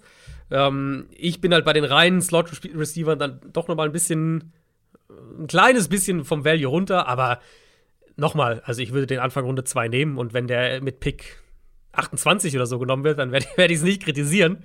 Ähm, und übrigens eine Parallele auch noch, vielleicht zu Jarvis Landry. Äh, John Dodson hat mehrfach Wildcat Quarterback auch gespielt hm. und hat den Ball mhm. auch geworfen und äh, konnte das auch. Ja, äh, nächster Tyson Hill. ähm, äh, heute jinxst du aber wirklich alle. verheerend. Also, deine Nummer 7, Jahan Dodson, Penn State Receiver. Er ist aber bei mir weiter oben. Und jetzt kommt ein Receiver. Believe the Hype, Adrian bin gespannt. Ich glaube, du hast ihn gar nicht mit drin. Deine Nummer Meine 6. Nummer 6. Ne? Ja. Meine Nummer 6. Ja, Christian Watson. Äh, ja, ich hab's befürchtet. North Dakota State. Believe the Hype. Boom or bust. Und ich gehe, naja, mit 6 gehe ich nicht ganz auf Boom. Ne? Also, man hätte auch noch höher gehen können, aber ich gehe auch nicht auf Bust. Das Ding ist, Christian Watson ist einer, der beim Combine so alle umgehauen hat und deswegen, ja, einen gewissen Post-Combine-Hype entwickelt hat. Das Ding ist, ich habe die von der Combine erst äh, gesehen oder ich habe das erst erfahren und erst seine Zahlen gesehen und seine Performance gesehen, nachdem ich Tape geschaut habe und ich mochte ihn schon vorher. Er wäre bei mir so oder so in den Top 10 gelandet. Er ist unglaublich schwer zu prognostizieren, weil zum einen als Receiver noch unglaublich roh, also der macht Sachen, da fragt man sich, hast du jemals schon mal Football gespielt? Äh, zum Teil zumindest. Und B, hat er auch gegen sehr schwache Konkurrenz gespielt. Ähm, das muss man, glaube ich, auch dazu sagen. Deswegen, er war einfach gegen seine Gegenspieler ein dauerhaftes Mismatch mit 6-4 und 4,36 Speed auf 40 Yards bei der Combine. Und ich finde, den Speed siehst du auch auf Tape, aber wie soll es auch anders sein? Solche Athleten waren auf seinem Level nicht zugegen. Ähm, die Frage ist natürlich, kann so jemand auch in der NFL dann mit sehr puren Athletik gewinnen? Wenn ja, wie häufig? Er muss sich als Receiver noch weiterentwickeln. Du darfst ja gleich die, äh, du darfst gleich die negativen Dinge gerne unterstreichen. Für mich hat er mit das höchste Ceiling in diesem Draft, mit diesem Mix aus Athletik, der Größe, aber gleichzeitig auch einer gewissen Beweglichkeit. Der wurde teilweise im Backfield eingesetzt. Der hat Endarounds bekommen, wo er sehr beweglich aussah, eine gute äh, Vision gezeigt hat. Gleichzeitig konnte er mit diesem Speed einfach auch Defensive Backs davonlaufen. Und dann hat er halt auch noch ein Frame, die Größe für Contested Catch Situationen und ist da schwer zu schlagen gewesen. Für mich bringt es ähnlich wie George Pickens, ähm, aber mit noch George Pickens ist der viel viel ähm, raffiniertere Receiver, der schon viel weiter ist, was das angeht. Aber athletisch macht Christian Watson keiner was vor. Und ja, ich glaube einfach, dass dieser Mix aus Größe, Beweglichkeit, Schnelligkeit, Athletik im Allgemeinen in der NFL eine Zukunft hat. Ist mein Wide Receiver 13. Mm, ähm, sad. Ich, hatte die Receiver ja schon weitestgehend durch. Ich habe da natürlich noch kleine Anpassungen vorgenommen, aber ich habe sie weitestgehend, hatte ich die Receiver vom Tape her analysiert, äh, bevor die Combine war. Oder den Großteil zumindest. Und Watson auch. Und ja, ich habe ihn dann noch mal ein bisschen nach oben korrigiert, nachdem ich einfach die Zahlen dann hatte. Aber diesen brutalen Hype, den der danach gekriegt hat, den, da gehe ich nicht mit. Der wird ja mittlerweile, also den siehst du regelmäßig mittlerweile in der ersten Runde in Mock Drafts. Und du wirst den ja wahrscheinlich auch in der Range dann ungefähr haben, Ende Runde 1. Ja. Ähm, ich habe in Runde 3 von der Grade her. Huh. Also ich würde, er ist der höchste aus meinem zweiten Tier. Ich würde, also Übergang Ende Runde 1, Anfang Runde 2 vielleicht eher, aber so in dem Dreh. Also ich verstehe natürlich, woher, also, ne, oder was der, was der Reiz an ihm ist, mit der Größe, mit dem Speed, klar. Dass er dann noch sogar relativ, relativ agil, relativ quick ist für seine Größe, das, ne, das, das gibt auch Hoffnung, dass er sich da noch weiterentwickeln kann in manchen Teilen. Wo ich dir ganz klar widersprechen würde, ist ähm, Verhalten am Catchpoint. Und das hat für mich echt Probleme bereitet in, in seiner NFL-Projection. Weil natürlich bei North Dakota State, da rennt halt so ein Christian Watson eben allen davon, so wie du es gerade gesagt hast. Da, da, äh, da ist er halt einfach schwer, schwer zu schlagen vom, vom athletischen Level her. F mit der Größe, mit dem Speed ist er auch in der NFL einer, der relativ weit oben rankt, aber er wird nicht damit nur gewinnen. Und er ist groß und schnell, aber ich finde, er hat super wenig Power in seinem Frame. Ich fand, der hat echt oft am Catchpoint verloren, wo er eigentlich stark sein sollte, wenn man ihn sieht. Ähm, aber auch in der Route, nach dem Catch, mit Kontakt teilweise echt Probleme gehabt. Und da sehe ich halt echt Schwierigkeiten für ihn in der NFL, weil ja, er ist die Größe, ja, aber er ist super leicht. Der ist knapp über 200 Pfund, glaube ich, gerade mal. Also für, für, was ist der, 6, 3, 6, 4, wenn ich es richtig 6, im Kopf habe. Ähm, ist das ja, ne, das ist, das ist wirklich ziemlich leicht dann für die Größe. Und ich glaube, NFL-Cornerbacks werden einfach in sein Frame kommen können und werden ihm physisch richtige Probleme bereiten. Und dann muss er in meinen Augen noch sich sehr, sehr viel entwickeln, was Route Running angeht, was ähm, den Umgang eben mit Kontakt ja. angeht, was den Umgang mit Press Coverage angeht. Und da finde ich, ist er halt noch super roh. Also als Route Runner war mein Eindruck echt noch roh, echt noch sehr am Anfang seiner Entwicklung. Absolut. Er hat da mit Speed viel gewonnen, das wird so in der NFL nicht funktionieren. Und ich sehe bei ihm echt eine Gefahr, dass er mit mehr Physis auch dann größere Probleme kriegen wird. Das heißt nicht, dass ich keine Rolle für ihn sehe oder sowas. Aber diesen Hype, den er gerade bekommt, da, da gehe ich nicht mit. Für mich ist er, was die Rolle angeht, was ich mir vorstellen könnte, so eine Art Marcus Waldes Scantling.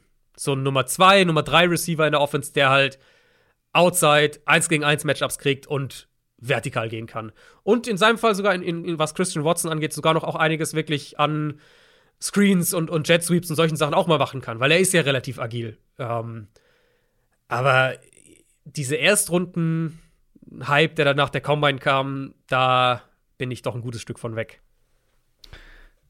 Ja, wie gesagt, ähm, für mich führt, also Ende Runde 1, okay, geschenkt. Anfang Runde 2 führt kein Weg für mich an dem vorbei, an Christian Watson. Ich meine, der läuft fast so schnell wie ein Calvin Austin, über den wir gesprochen haben, ist aber fast doppelt so groß und doppelt so schwer. Nie übertrieben.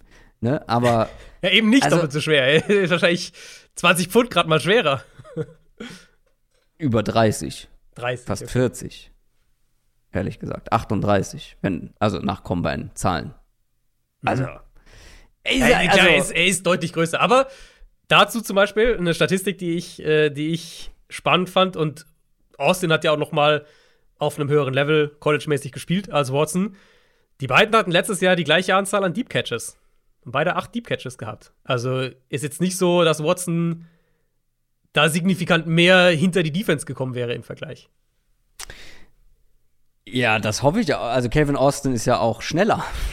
Genau, ja, genau. Und ich finde halt Austin, Sky Moore, ja, hm, nee, Sky Moore würde ich nicht damit zunehmen. Aber Austin hatte für, in meinen Augen hatte Austin mehr Antworten, wie er mit Physis umgehen kann.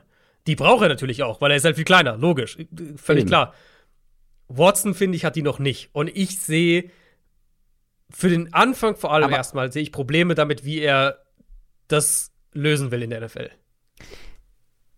warum ich glaube, dass da noch viel mehr drinsteckt, ist ganz einfach, wenn du jemanden mit diesen athletischen Möglichkeiten hast, mit dieser Größe hast, der nicht komplett unbeweglich wirkt, dann kannst du den noch ein gutes Stück weiterbringen in Sachen Route Running und auch sowas wie ähm, Verhalten beim Catchpoint. Sind Dinge, die du mit gutem Training eigentlich mit diesen Voraussetzungen vor allem lernen kannst. Und für mich überwiegt hier halt dieses Potenzial, die, ähm, die Upside, wenn du dem das beibringen kannst, diese, diese Receiver-Skills noch mehr beibringen kannst, dann ist ja nach oben offen. Klar, Upside, äh, da wenn, wenn das, wenn man auf seinem Level. Wenn, wenn ihm das keiner beibringen kann und wenn der einfach kein Talent hat für noch definierteres Route Running, wenn der einfach den Ball nicht, also wie du schon sagst, mit, mit Contested Catches, manchmal, das meinte ich ja auch zu Beginn, manchmal sieht es aus, als hätte er noch nie Football gespielt. Der, der, also Körper und Route passen manchmal nicht zur Flugbahn des Balls und dann steht er vollkommen falsch und ja. ne, versucht Und lässt sich halt wirklich, also ich finde, der hat sich echt, da gibt es da ein deutsches Wort dafür, so outboxen lassen. Also abdrängen. Am, am Catchpoint wegdrängen lassen, genau. Und zwar eben wie gesagt, Christian Watson hat für North Dakota State gespielt. Diese Cornerbacks werden nicht in der NFL spielen, gegen die er da gespielt hat. Ja, absolut fair. Es gibt, die Fragezeichen sind, sind auf jeden Fall da, aber das Upset eben auch und deswegen ist er bei mir, ja, ja in the middle. Platz also 6. Du bist, du bist näher dran an dem, wo er wahrscheinlich gedraftet werden wird. Also ich vermute, dass der, ich denke nicht, dass er Runde 1 geht, aber ich vermute, dass der Anfang Runde 2 gehen wird. Ich habe ihn eher Mitte Runde 3. Ich wäre sehr enttäuscht, wenn Christian Watson in so drei, vier Jahren nicht zu den sechs besten Receivern dieser Klasse gehört. Und das würde mich überraschen. Ich glaube, da glaube ich nicht dran. Ich glaube, dass er, ein, ich glaub, dass er ein, ein, ein Roleplayer wird, so ein, so ein Specialist, ne? ähnlich wie das, was Valdez Scantling für die Packers Offense war. Aber mehr erwarte ich nicht. Ja, spannend. Christian Watson auf jeden Fall ja, also es war klar, dass das der meistdiskutierte Spieler ähm, werden kann, weil er es aktuell ja auch ist, so im Großen und Ganzen. Das ist meine Nummer 6. Wer ist deine Nummer 6? Ja, da weiß ich, glaube ich, oder ich, ich bilde mir ein, zwischen den Zeilen gelesen zu haben, dass du den deutlich höher haben wirst. Meine Nummer 6 ist Traylon Burks von ah! Arkansas. Ah! ähm, wie gesagt, hier fängt für mich das Top-Tier an. Da Bei dem ein, bei dem einen, weißt du, springst du nicht auf den positiven Hype auf nach der Combine, aber bei dem anderen, wo es einen negativen Hype gibt, da bist du am Start. ja, ich, ich fange einfach mit dem Negativen an, weil äh, dann lasse ich dir mehr vom Positiven. Mm, da muss ich scrollen, warte mal eben. ich hatte Burks ähm, vor der Combine, ich glaube, an vier. Drei oder vier und habe ihn dann innerhalb dieses Tiers, wie gesagt, das ist alles für mich sehr nah beieinander, habe ich ihn dann zwei, zwei oder drei Plätze runtergeschoben, äh, weil er einfach nicht, wirklich nicht gut getestet hat. Und ich hatte mir halt erhofft bei ihm, dass er, wenn er testet, dass er Werte auflegt, wo ich sage, damit kannst du eine Art Debo Samuel-Rolle spielen. Damit hast du, der hat die, der hat die Agilität, um diese Running Back Rolle zu übernehmen. Der hat die, der hat den Speed, hat er das, auf Tape hat er den Speed, ähm, um vertikal noch mehr zu machen. Und je mehr ich dann über nachgedacht habe, war ich so, also, der hatte diese Zahl halt nicht. Er hatte diese Tests halt nicht. Die Tests waren jetzt nicht furchtbar, aber er war langsamer als gedacht. Die Explosivitätsdrills waren deutlich schwächer, als ich es erhofft hatte. Und das hat für mich schon mal diesen Debo Samuel-Vergleich so ein bisschen runtergekühlt. Ähm, und dann war ich halt so, okay, was mache ich mit Traylon Burks in der NFL-Offense? Bei Arkansas 77% seiner Snaps im Slot gespielt.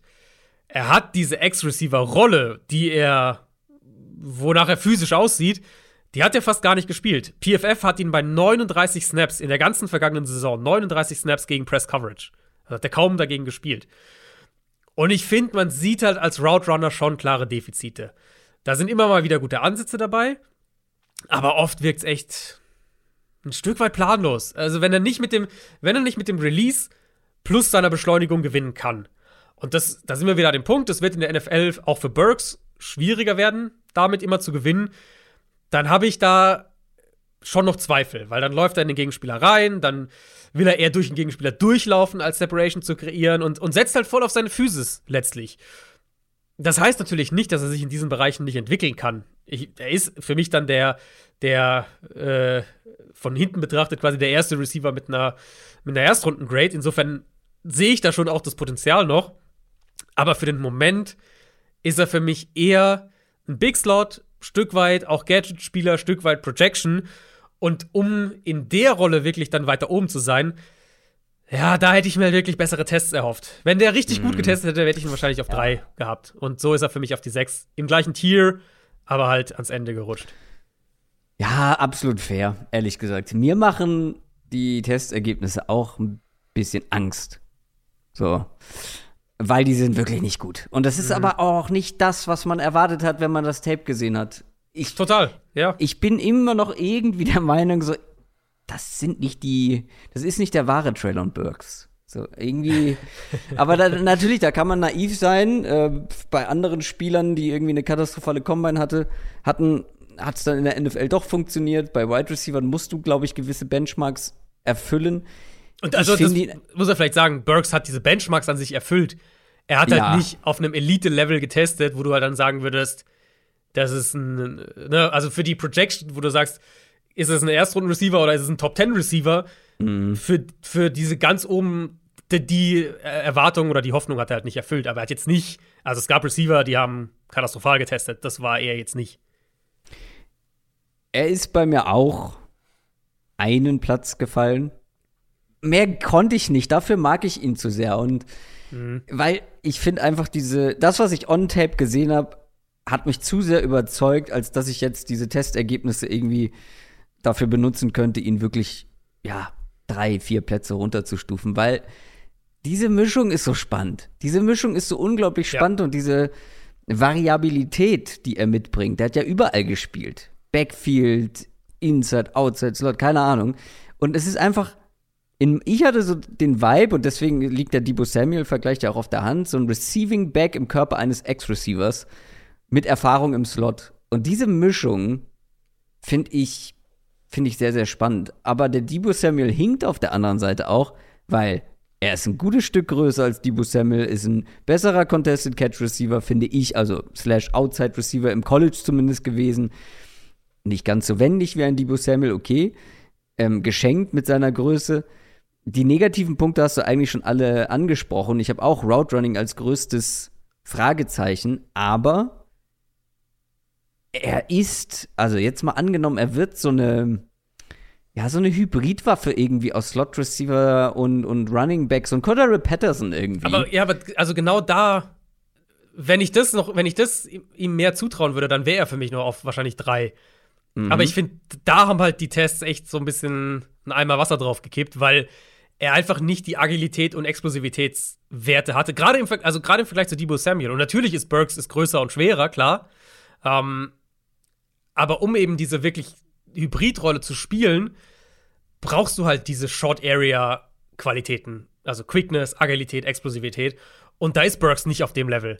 Und man kann es erklären, ne? Wie gesagt, er ist halt größer und schwerer. Aber das ändert ja nichts daran, dass er dann für diese mhm. Rolle nicht wirklich ja. funktioniert. Und das war für mich ja so ein bisschen, wo ich dann echt auch nochmal zurückgegangen bin und nochmal überlegt habe, ja, hm, was mache ich dann so richtig mit ihm? Weil der Route Runner ist halt noch nicht, um konstant irgendwie Outside zu gewinnen. Ist er dann erstmal ein Big Slot Receiver? Also die Rolle für ihn, finde ich echt, ist noch ein bisschen ja, eine Herausforderung. Schwer. Ja, total. Ähm, ich glaube, du, das ist einer, von dem könnten wir in drei Jahren auch nicht mehr sprechen, wenn halt der, wenn halt das Team, das ihn draftet, nicht die richtige Rolle für ihn findet. Ja, ja. Und wenn einfach sein Skillset nicht passt. Es ist gleichzeitig aber auch jeder, der mit dieser ja fast schon einmaligen Mischung. Also der hat einen Unterkörper, der hat Beine wie ein Running Back. ja. Das sind Stampfer, das sind Muskelpakete. Und dann das auf einer Größe von einem, ja, der ist, was ist er, 6-0 oder noch größer? Nein, nein, der ist größer. 6-2, 6-2, natürlich, ja. ja. ein gutes Stück größer. Cordell Patterson ist äh, sogar kleiner äh, mit 6-1. Also ähm, groß, Beine wie ein Running Back, so ein bisschen Ähm, so ein bisschen Antonio Gibson in einem, in einem Outside-Receiver-Körper und halt eben nicht ganz so wendig, aber ab einer gewissen Größe, mit gewissen, äh, mit, gewisse, mit einer gewissen Muskelmasse wird das dann halt auch schwierig, dann irgendwie so äh, agil zu sein. Aber ja, ich, ich sehe die, ich sehe die Red Flags. Red sind sie jetzt nicht unbedingt, aber die Yellow Flags. Die Fragezeichen einfach. Also er hat halt, ja. für mich hat er im Endeffekt dann, was die Rolle, die ich in der NFL für ihn mir vorstellen kann, hatte Burks zu viele Fragezeichen, um ihn dann wirklich in dieser Top 3, Top 4 ähm, mhm. zu behalten, dass der ein absoluter Bully ist, dass der, auch als Blocker übrigens, dass der äh, vertikal gewinnt, dass der nach dem Catch gewinnt, dass der Screens fangen kann und so weiter. Das ist ja, also da steht alles außer Frage. Ähm, der Playspeed ist ein anderer auch als das, was er getestet hat. Gerade, gerade nach dem Catch, finde ich. Aber ich, bei Burks sind einfach mehr Fragezeichen dann im Draft-Prozess aufgekommen, als ich im ersten Moment nach dem Tape hatte. Ja, und ich muss auch nicht die allzu große Welle machen, weil so weit weg ist er nun auch nicht. Also, was ist ja jetzt deine Nummer, deine Nummer sechs, äh, sechs ne? Ja. Ich habe ihn zwei Plätze drüber. Aber okay. der Grade ist, glaube ich, nochmal ein anderer. Und er ist bei mir nach der Combine nicht so weit gefallen. Nämlich nur einen Platz. Und nicht drei wie bei dir. Das war deine Nummer 6, Traylon Burks. Bevor ich meine Top 5 mache, gehen wir vielleicht noch mal schnell durch durch die bisherigen Platzierungen. Wir sind auch schon echt weit drin. Ne? Aber jetzt wiederholen sich auch ein paar Namen, muss man dazu sagen. Die werden wir dann nicht mehr so ausführlich besprechen. Meine Nummer 10, Sky Moore, John Matchy auf der 9. Drake London ist Platz 8, auf der 7 George Pickens und auf der 6 Christian Watson. Genau, und bei mir die 10 ist auch Sky Moore. Dann habe ich Calvin Austin auf der 9. Da reden wir alles so Mitte bis Ende zweite Runde bei mir. Alec Pierce ist meine 8, zweite Runde. Jahan Dodson, Anfang Runde 2 ist auf der 7 und Traylon Burks ist auf der 6. Meine Nummer 5 müssen wir nicht groß weiter besprechen. Den haben wir schon sehr ausführlich besprochen, nämlich Jahan Dodson, Penn State, sehr der ja. relativ kleine sagen wir mal, Jarvis Landry 2.0, auch wenn es ihm nicht ganz gerecht wird, aber ne, der mit den guten Händen und der sehr fertige Possession-Slot-Receiver. Wer ja. ist bei dir auf der 5? Äh, bei mir auf der 5 ist Garrett Wilson, Ohio Ui. State. Der, weiß ich auch, bei vielen noch mal ein Stück höher steht, bei vielen auch auf der 1 steht. Ähm, oder ich glaube, 1 oder 2 haben ihn die allermeisten. Ja, ich mochte ihn, aber ich wurde nie so hundertprozentig warm mit Wilson. Also Platz 5 heißt dann eben für mich auch, genau wie Burks, Erstrundengrade. Ne, nicht, dass es jetzt falsch rüberkommt.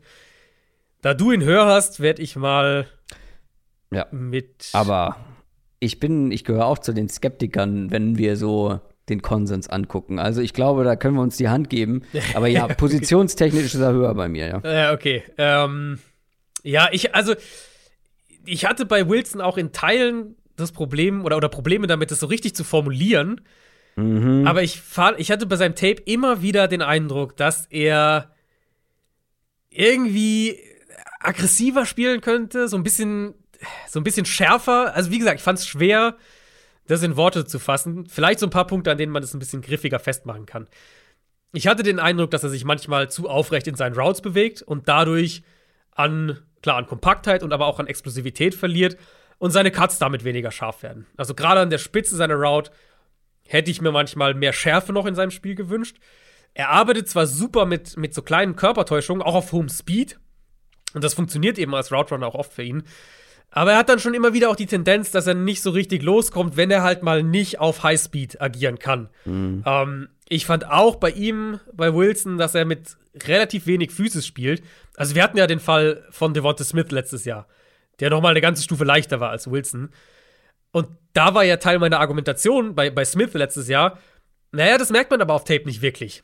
Bei Wilson, finde ich, merkt man es, dass er ein leichter Receiver ist. Und zwar mehr als bei Devonta Smith, Smith letztes Jahr in der Route, bei Jump Balls, wenn er mal blocken soll. Er ist keiner, der so klassisch, finde ich, in dieser Rolle ähm, glänzt. Also er ist eher einer, der so ein Komplementär-Receiver für mich ist. Und wie gesagt, ich fand ihn als super Allrounder. Er ist ein absoluter Zirkus-Cat-Receiver, keine Frage. Mhm. Aber er, so komplett ist der Funke für mich nicht übergesprungen, dass ich ihn mehr als auf, auf 5 hätte.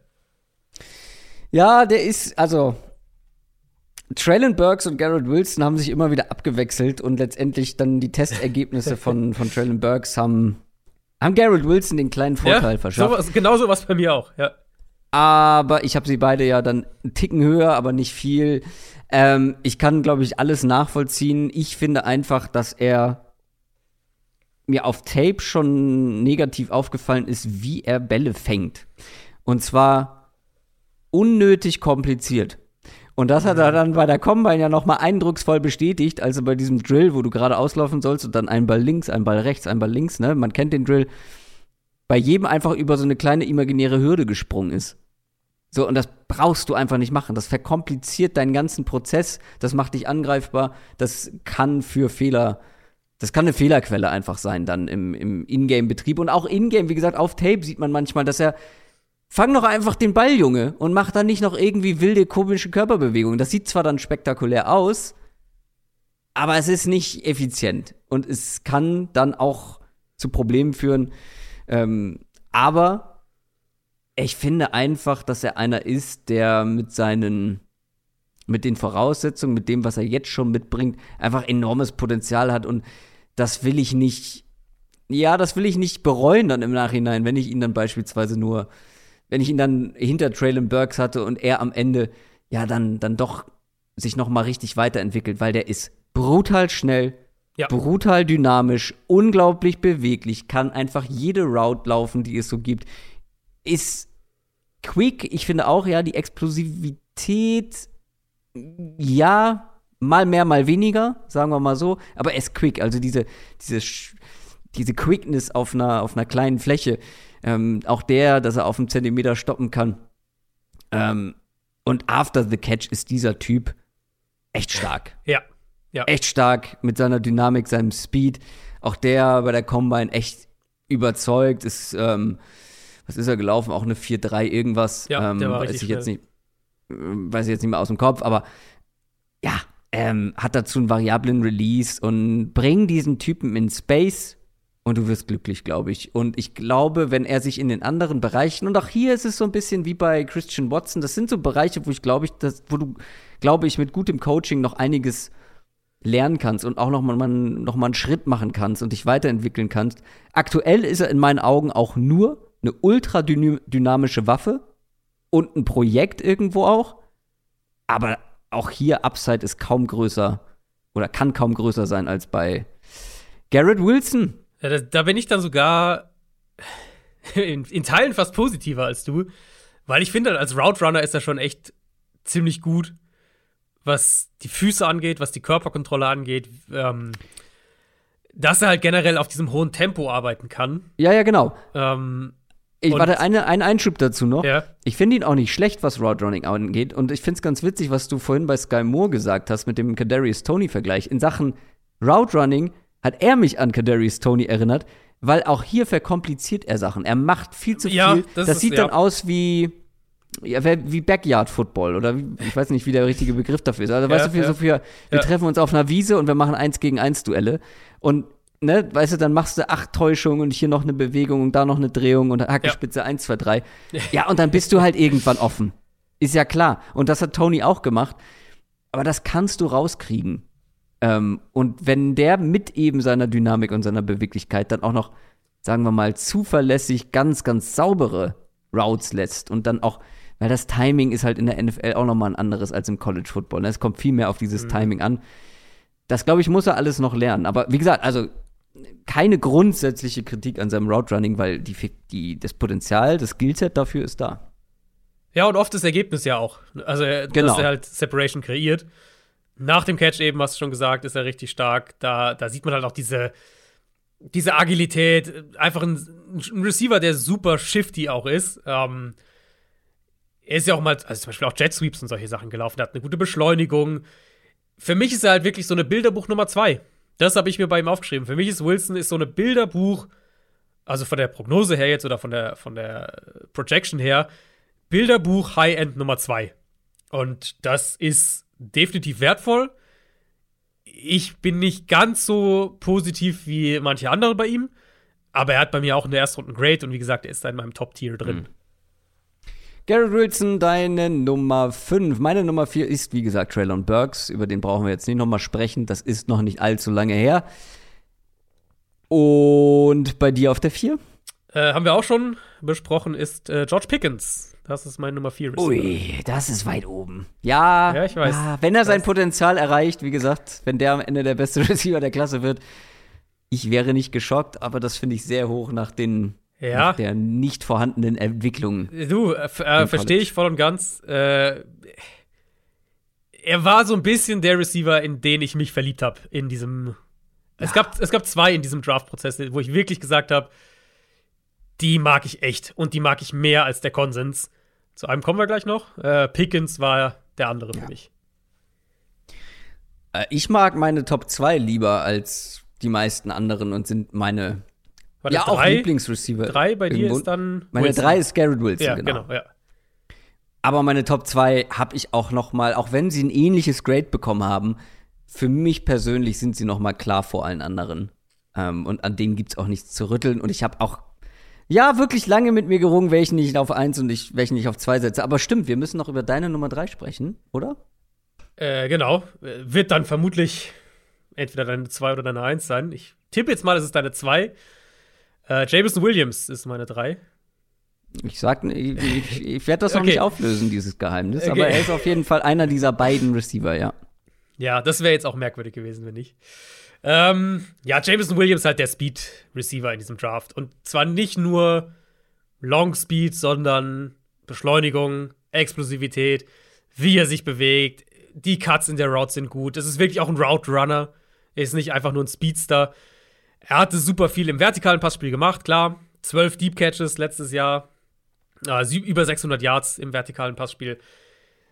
Highschool Leichtathletik-Star hat Ezekiel Elliott State Record über 300 Meter Hürden gebrochen und dann im Jahr danach nochmal zwei Titel über 300 Meter Hürden und über 400 Meter gewonnen. Also absoluter Leichtathlet auch gewesen. Beschleunigung ist super. Ähm, bei, ich finde es bei Williams krass, wie er Tempo rausnimmt und dann wieder drei Gänge hoch beschleunigt. Ja. Tempo-Varianz, absolut, wie er damit spielt. Ich hatte mal vor einer Weile auch einen, einen Clip oder zwei von ihm auf Twitter geladen mit äh, vom SEC Championship Game, wo man das perfekt sieht, wo er echt so langsam hochschaltet, hochschaltet, hochschaltet, dann kurz Tempo rausnimmt und auf einmal explodiert er und dann ist er halt mhm. weg. Ähm, Williams ist die Art Receiver, wo du als Defense anders spielen musst, was deine Safeties angeht. Der fängt den Ball auch weg vom Körper. Der ist relativ groß für, ähm, für so einen Speedster. Also diese Speedster sind ja eigentlich eher so ein bisschen, jetzt nicht klein, aber eher so in der 5'10, 5'11 Range. Hm. Äh, Williams ist, glaube ich, 6'2, also echt ungewöhnlich groß. Das gibt ihm doch mal ein bisschen mehr Catch-Radius. Und die Beschleunigung und wie er mit seinem Speed spielen kann, wie er das variieren kann. Ja, das ist schon absolut top. Also er ist für mich einer der drei besten Receiver auf jeden Fall in diesem Draft. Ja, also da werde ich nicht viel gegen sagen, weil in meinen Augen, wenn du die Stärken, also die Stärken von Jameson Williams sind jetzt schon auf NFL-Niveau. Und ja. wenn seine Schwächen Schwächen bleiben, dann wird er einfach ein guter bis richtig, richtig guter Deep Threat und Speedster in der NFL so klassisch, ne? Einer, der ähm, ja, der das, der das Feld, das, der das Feld stretchen, der eine Defense stretchen kann, aber mehr dann in Anführungszeichen nicht, so eine Speedster Nummer zwei. Wenn er aber seine Schwächen noch ein bisschen ja, verbessern kann, wenn er da noch ein paar Sachen draufpacken kann, wenn er ein bisschen Muskelmasse vielleicht ein bisschen physischer werden kann, dann hast du hier einen Nummer 1 Receiver. Und dann hast du in meinen Augen das Potenzial für einen dominanten Nummer 1 Receiver. Und ich sehe bei keinem Receiver in dieser Klasse das Gesamtpaket schon so weit wie bei ihm. Diese Größe, du hast sie angesprochen. Das ist ein, ein Elite-Speedster. Ich habe jetzt leider seine Größe nicht aufgeschrieben, aber ich glaube, es ist, ist 6'2. Also 6'2, äh, der ist so groß wie Traylon Burks, wo wir das immer wieder rausgehoben haben. Ähm, aber ist halt viel, viel schneller. Ähm, diese Arme, diese Reichweite, die er damit hat, und du hast das, das Spiel mit dem Tempo angesprochen. Ich habe da, es gibt bei YouTube einen, der hat dann so wirklich, der ist dann so ins Detail gegangen, auch was so Route Running und so weiter angeht. Ähm, und da zeigt er auch ganz schön, ähm, wie er erstmal nicht auf 100 Prozent, also ist Off-Coverage, der Defensive Back steht ein bisschen weg und dann läuft er erstmal los, nicht auf 100 Prozent, aber schon so, also ne, nicht langsam.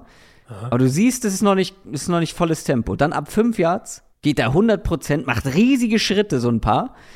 Der Defensive Back denkt, oh fuck, der geht tief, dreht sich und in dem Moment stoppt Jamison Williams ja. auf einem Yard. Wirklich von 100% Speed, zack, runter und ist völlig offen, weil der Defensive Back ist noch zwei Sekunden auf dem Weg ähm, Richtung Endzone. Das ist schon, das ist schon unfassbar brutal. Ich finde bei ihm, und deswegen ist er bei mir auch nicht hier, wie wir ja gesagt haben, ne, es ist kein, ähm, ich mache die Augen zu und pick ihn Top 10 auch bei ihm gibt es natürlich Fragezeichen. Und zwar ein großes, ich habe es angesprochen. Der hat sich leider im, im College-Finale das Kreuzband gerissen. Das ist natürlich dann erstmal ein, mhm. ja, das ist ein Dämpfer. Das ist ein Partypooper. Kannst du nicht, kannst du nicht sagen. Und andere Kleinigkeit, die auch nicht uninteressant ist, der hat sich vorher bei Ohio State, wo so Leute wie einer, über den wir noch sprechen, und äh, Garrett Wilson gespielt haben, konnte er sich nicht durchsetzen und ist dann erst ja. zu Alabama gegangen. Aber bei Alabama wirst du ja auch nicht mal so ohne weiteres Nummer 1 Receiver und das war er dieses Jahr. Und ich finde, gerade das zeigt, was der für eine Qualität hat und was der auch für einen Qualitätssprung dann in diesem Jahr nochmal gemacht hat. Und wenn der daran anknüpfen kann, in meinen Augen der beste Receiver dieser Klasse. Stark. Ja, sehr gut. Also er ist für mich der, er hat eine Top, äh, Top 20 Grade. Die anderen drei, die jetzt schon waren, also ja. für mich dann Burks, Wilson, Pickens, die sind alle halt, haben einfach eine First Round Grade. Top 20 ähm, würde ich auch mitgehen. Ich habe bei mir so mit, mit First genau. aufgeschrieben. Genau, ja, genau. ungefähr da. Ja, ich will, also, du hast jetzt das Negative auch schon das meiste gesagt. Ich finde, er ist halt mit der Größe, teilweise ist es als Route Runner ein Nachteil für ihn, weil ich fand nicht, dass er zum Beispiel die gleiche Quickness hat auf einem engen, auf engem Raum wie ein Jalen Waddle zum Beispiel, der halt viel kompakter Nee, das stimmt. Kann. Aber um, ich ähm, sehe ihn halt eher dann mit seiner Größe auch outside gewinnen. Genau, genau, genau. Der andere Punkt für mich wäre noch, du hast es gerade kurz angesprochen, das wird halt für ihn ein Balanceakt sein, weil wie viel Masse willst du wirklich mm. draufpacken mm. bei so einem Speedster? Ohne dass er halt den Speed verliert. Und auf der anderen Seite wird er ein bisschen mehr Physis brauchen für die NFL. Das wird so ein bisschen eine Balancegeschichte für ihn, glaube ich, sein. Er ist für mich, ja, ich, also, ich glaube, wenn er letztes Jahr im Draft gewesen wäre, dann hätte ich ihn auf vier gehabt. Weil ich fand auch Jalen Waddle, wenn wir mal diese Rolle so ein bisschen mhm. auch vergleichen, Waddle ein bisschen anders natürlich, aber Waddle fand ich noch mal eine Ecke stärker. Ja. Trotzdem, Williams, äh, ja. Waddle war meine Nummer eins, oder? Ja, genau, stimmt. ja, ähm, Williams gehört für mich in diese Top-Gruppe. Und ja, der Kreuzbandriss wird seine Rookie-Saison beeinträchtigen, klar. Ich würde den trotzdem spätestens, also wirklich spätestens ab Pick 16 würde ich den nehmen. Das muss in meinen Augen eigentlich der erste Receiver vom Board sein. Wird es nicht sein, wahrscheinlich mit der, mit der Kreuzbandverletzung. Kann mir vorstellen, dass da so ein paar Teams erstmal abwarten, aber keine Ahnung. Ähm, wie gesagt, für mich nicht klar die Nummer eins, aber einer von den beiden, die für mich klar vor den, vor den ja, anderen sind, ja, ja. ist deine Nummer drei, Jamison Williams. Dann kommen wir zu meiner Nummer zwei. Das muss dann, wird dann, so viel kann ich sagen, unsere gemeinsame Nummer zwei sein. Oh, dann weiß ich, wie du auf eins hast. Das ist natürlich ein Schocker. ähm, ja, unsere gemeinsame Nummer zwei. Ich bin großer Fan. Ich weiß, dass du großer Fan bist. Chris Olave, ja. Ohio State. Ähm, der zweite Ohio State Receiver in unserer Top 5. Das ist einfach einer, der, der wird mit seinem Route Running gewinnen. Das ja. ist der beste Route Runner dieser Klasse in meinen Augen und ich glaube in deinen auch. Ähm, ja, ja, würde ich mitgehen, ja. Also, der hat seine, seine Fragezeichen, der hat seine Nachteile, aber das ist ein so smoother Route Runner. Das sieht alles so leicht aus. Der hat diese, diese Flexibilität in der Hüfte, wie man so schön sagt. Der hat die Explosivität und, und das unterscheidet ihn, finde ich, von vielen sehr, sehr guten, sehr, sehr smoothen Route Runnern in der NFL aktuell. Der hat Elite Speed. Der ist eine 4-3-9 gelaufen in der Combine und du siehst es auch auf Tape. Ähm, er ist, und vor allem wird ja viel mit Garrett Wilson, mit seinem Teamkollege auch verglichen. Chris Olave ist der deutlich weitere Receiver. Garrett Wilson ja. kann da hinkommen, aber Chris Olave ist, was Route Running, was Release angeht, was ja, und das zählt ja auch ein bisschen mit dem Route Running mit dazu, wie er sich einen Gegner zurechtlegt. Ich weiß nicht bei wem, aber bei einem, irgendeinem, bei Sky Moore, glaube ich, habe ich es zu Anfang gesagt, dass man das halt wenig bei ihm sieht. Chris Olave legt sich die reihenweise zurecht. Der spielt die intuitiv. Sky Moore spielt eher so ein bisschen wie ich im Training. So, ich sehe, wie ein Verteidiger steht und dann überlege ich mir, wie ich laufe und dann laufe ich so, egal was der Verteidiger macht. Ja. Chris Olave überlegt sich das nicht so. Der entscheidet in der Route, je nachdem, wie der Gegner agiert. Und ist gleichzeitig auch noch ein gutes Stück zielstrebiger in meinen Augen als Garrett Wilson und eben smoother. Weniger verspielt, macht nicht so viel unnötigen Quatsch äh, ja, während der Route im Play. Er ist einfach schon ein gutes Stück weiter. Vielleicht nicht ganz die Upside, aber ein sehr, sehr starker Route Runner. Und wenn wir gucken, welche Spielertypen welche jungen Spieler auch direkt Erfolg haben in der NFL, dann sind es ja genau solche Spieler, die schon sehr weit sind in ihrem Route Running. Und Chris Olave gehört für mich absolut dazu. Und Jamison Williams und Chris Olave waren beides zwei Spieler, wo ich überlegt habe, wen nehme ich eins, wen nehme ich zwei. Aber wie gesagt, vor allen anderen ganz klar für mich. Ja, äh, kann ich kann nicht mehr so viel sagen. Also ich, Die negativen Punkte habe ich offen gelassen. ja. ja, ich meine, Drake London ist meine Eins, ist ja dann jetzt klar geworden. Ah, ähm, wenn ich London nicht diese dominante Nummer 1 Rolle zutrauen würde, dann wäre Olave meine Eins gewesen, weil der mhm. hat mir schon echt, echt viel ja. Spaß gemacht, was ja. Release angeht. Route Running hast du eigentlich alles schon gesagt. Der hat auch echt Speed, den man nicht unterschätzen sollte. Ähm, Olave ist vielleicht nicht nur der beste Route Runner, sondern auch der beste Balltracker in dieser Klasse. Also, mhm. wie er den Ball findet, in Anführungszeichen, Downfield. Dann auch echt schwierige Catches macht vom Körper weg. Super Receiver über die Mitte, super Receiver Intermediate. die Art und Weise, wie er spielt, wie er auch Routes läuft, ähm, was so sein Gespür auch angeht für offene Räume, musste ich so ein bisschen an Justin Jefferson denken, mhm. der auch echt gut darin war, Routes zu verkaufen und den Ball, den, den Ball zu tracken. Um, der ähm, war ja, also gut, äh, spielertypmäßig noch mal große Unterschiede. Nee, genau, ja. nee, nee, genau, nur in der, in der Hinsicht. Äh, Touchdown Production auch unheimlich konstant bei ihm. Hatte zwölf Touchdowns 2019, dann 2020 waren ja nur sieben Spiele. Hat er sieben gehabt und 13 in der vergangenen Saison. Also auch da wahnsinnig konstant. Ich sag mal so, ich habe bei, bei Olave was für mich der Prozess echt, ähm, ja, so ein bisschen, bisschen langsamer, würde ich sagen, weil ich habe ein bisschen gebraucht, um mit dem warm zu werden. Und dann aber kam das echt mehr und mehr, als ich so ein besseres Gefühl für sein Route Running bekommen habe. Mhm. Weil Olave ist jetzt halt keiner, der der ist jetzt kein Contested Catch Monster, der ist jetzt kein High-End Speedster so, das ist alles nicht.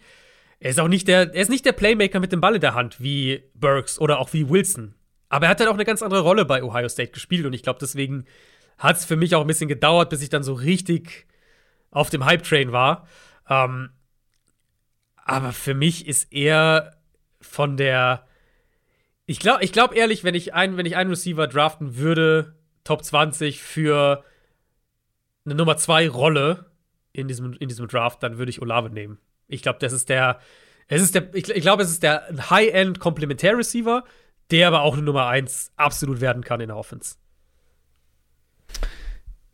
Ja, gehe ich komplett mit. High-End Nummer 2 und vielleicht auch sogar schon direkt from the start. Chris Olave, unsere gemeinsame Nummer 2 und dann deine Nummer 1 ist Drake London, meine Nummer 8. Ich finde es gut, dass wir hier eine so krasse Diskrepanz haben.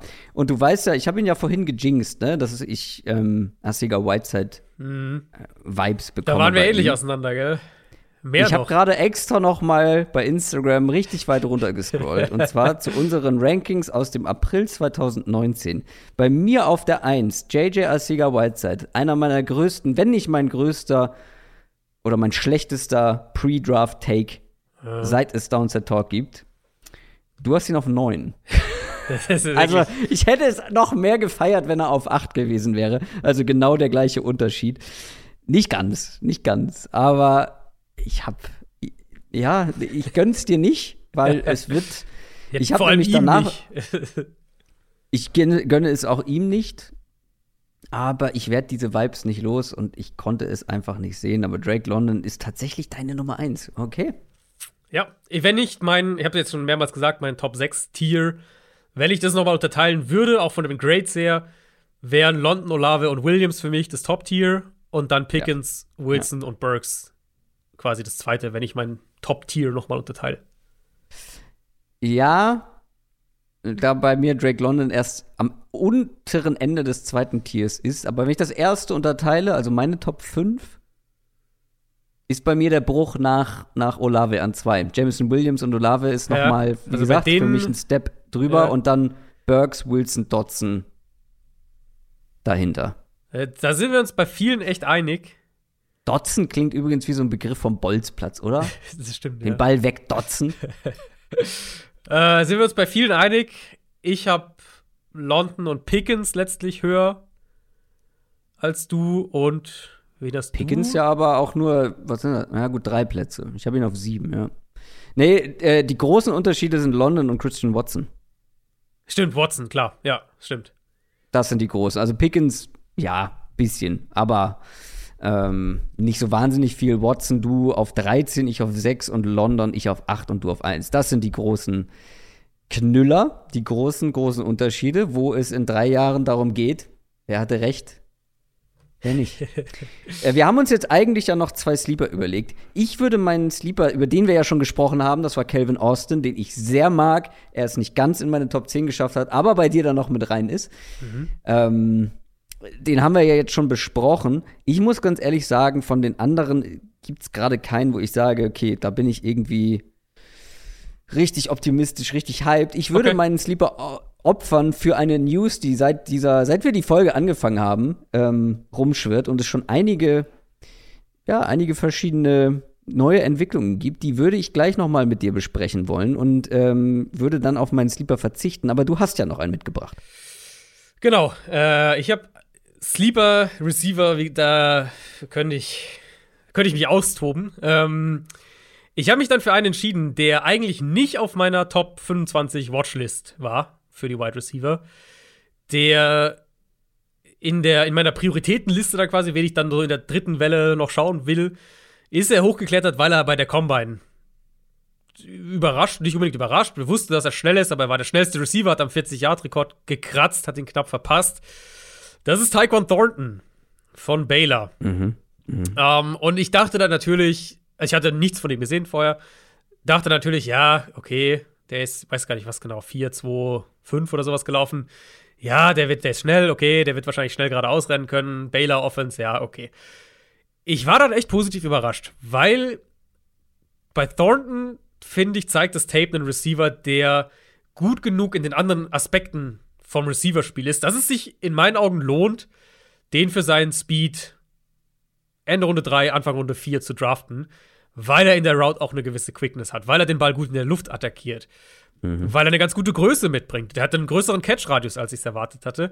Der fängt auch mal ein paar taffe Pässe über die Mitte und vor allem überraschend fand ich den Release, weil er hier echt aggressiv ist und klar mit seiner mit mit dem Speed natürlich auch spielen kann oft hinter die Defense kommt und die, die Gefahr von seinem Speed, die kreiert halt einfach Räume underneath. Und ne, so, das war oft auch dieses Phänomen, was du bei, bei Williams gerade beschrieben hast, dieses, dass dann kurze Inbreaking Routes, kurze Comeback Routes einfach offen sind, weil die Defense halt den Speed respektieren muss. Und der wird wahrscheinlich in der NFL auch mit, mit physischen Cornerbacks Probleme bekommen. Ich kann ihn mir tatsächlich, und ich habe ja dann, wenn ihr euch jetzt erinnert, wo ich, äh, wo ich Christian Watson habe, habe ich Thornton gar nicht so weit weg davon. Ähm, und sehe ihn auch in der ehrlichen Projection. Ich kann mir die beide in so einer Art Marcus Waldes Scantling-Rolle vorstellen. Hm. Ja, ich habe äh, noch nicht ansatzweise so viele geguckt wie du, aber das ist jedes Jahr der Fall. Ich sag mir dann immer, ich muss die noch gucken, so wie Terry McLaurin damals, ne? wo ich angefangen habe und es dann nicht vor dem Draft geschafft habe und mich wahnsinnig geärgert habe. Ähm, er steht auf jeden Fall auch noch mit auf der Liste ähm, natürlich nach, nach, dem, nach der 40-Time auf jeden Fall ein Blick wert. So, apropos Receiver, es gibt ähm, eine News, die ist noch nicht ganz konkret, noch nicht bestätigt, aber ich sag mal so, namhafte, namhafte Insider berichten da jetzt seit einigen Minuten drüber. Wir haben über ihn gesprochen. Tyreek Hill steht wohl kurz vor einem Trade. Was ist da denn passiert? Ja, der Devante Adams-Vertrag ist passiert. so wie das klingt. Ähm, wir haben das jetzt natürlich so ein bisschen nebenher on the fly beobachtet. Tyreek Hill und die Chiefs waren ja in Vertragsgesprächen. Das wussten wir ja zum Start der Offseason auch. Wir haben länger dann so ging hin und her, waren wohl noch ein gutes Stück weit auseinander. Und dann kam eben dieser Devante Adams-Vertrag bei den Raiders, über den wir ja auch ausführlich gesprochen hatten im, in der, in der Adams-Folge, der halt wirklich den Receiver-Markt komplett auf den Kopf stellt. Und offensichtlich hat er ihn so auf den Kopf gestellt oder hat dazu beigetragen, dass die Chiefs zu dem Schluss gekommen sind, wir werden uns hier mit, mit Tyreek Hill nicht einigen. Wir werden hier vertraglich nicht auf, einen, auf eine Wellenlänge kommen. Und mhm. die News jetzt ist, sie haben ihm die Freigabe erteilt, einen Trade-Partner zu suchen. Und wir wissen auch schon, dass der Trade-Partner höchstwahrscheinlich die Jets oder die Dolphins werden, die beide Trades jetzt auf dem Tisch haben, beide Trades vorgelegt haben. Ähm, das wird vermutlich ein First Rounder und ein Second Rounder oder irgendwas in der Richtung sein. Die, die, äh, die Jets haben natürlich die besseren Draft Picks, die höheren Draft Picks. Insofern könnte dann das nochmal ein bisschen unterschiedlich sein, je nachdem, wo er genau hingeht. Aber vom Value her ungefähr ein First Rounder, ein Second Rounder, also das, was die Packers auch für Adams bekommen haben. Und dann wird Tyreek Hill wahrscheinlich auch, ob dann in Miami oder in New York, einen ähnlichen Vertrag wie der Adams bei den Raiders bekommen. Das ist so absurd. Das ist so absurd. Ähm, ja, krass. Also, ich, zwei Gedanken dazu. Kommt Tour Tango Valor überhaupt so weit, wie ähm, Tyreek Hill laufen kann? Äh, die Frage da ist für mich eher, du hast halt Jalen Waddle. Also. Ja, Doppelslot, vertikal. ja, ne, nie, nie verkehrt, mehr Speed in die Offense zu holen, aber so ein bisschen ist es schon die Rolle dann nochmal besetzt. Und ja, weiß ich. Ja, also, aber hey, die Chiefs haben dann doch nicht so viele Inside-Waffen, ähm, die aus ja, dem Slot richtig. agieren. Juju ergibt plötzlich deutlich mehr Abs Sinn. Ja, weiß ich nicht. Ähm, Calvin Austin würde dann Sinn machen bei den Chiefs. Egal. oh ja. Jets würde mir insofern nicht gefallen, weil die habe ich ja ganz weit oben auf meiner Liste für Überraschungsteams. Und wenn Tyreek Hill dahin wechselt, dann weiß ich nicht, ob das noch so eine Überraschung ist. Aber gut. Ähm, ja, Lieber Jets als ja. Dolphins stand jetzt, wäre jetzt so mein Bauchgefühl, aber natürlich dann auch ein erheblicher Verlust für die Chiefs. Die Jets haben halt diese Rolle so noch nicht. Also die haben zwar genau. äh, Elijah Moore letztes Jahr gedraftet, ja, der hier schon auch ein Slot-Receiver eher ist, aber den kannst du, der ist auch flexibel, den kannst du schon auch mal ja. Outside spielen lassen. Ähm, sie haben eine klassische Nummer 2 mit Corey Davis, den sie auch letztes Jahr geholt haben. Sie haben diese Rolle noch nicht in ihrer Offense. Das wäre eher, wo ich sage, da, da wäre Tyreek Hill eher so noch ein fehlendes Puzzleteil. Bei den Dolphins wäre es halt eher auf, auf den Bereich, wo wir schon stark sind, nochmal draufpacken. Was auch funktionieren kann. Ne? Muss nicht heißen, dass das nicht funktioniert. Spannend finde ich noch, dass es beides Offenses sind, die äh, aus dem Shannon-Tree kommen. Also Jets und Dolphins sind ja beide mhm. dann schematisch in der Richtung verwurzelt. Zeigt dann wahrscheinlich, dass die beide ähnliche Pläne mit ihm zumindest mal hätten. Ja. Das behalten wir weiterhin im Auge. Mal sehen, ob es da zeitnah einen Trade gibt, aber es sieht ja sehr danach aus. Das war's für heute, liebe Leute. Das war's von unserer Wide Receiver Draft Preview. Ich hoffe, es hat euch gefallen. Feedback gerne überall da, wo es geht.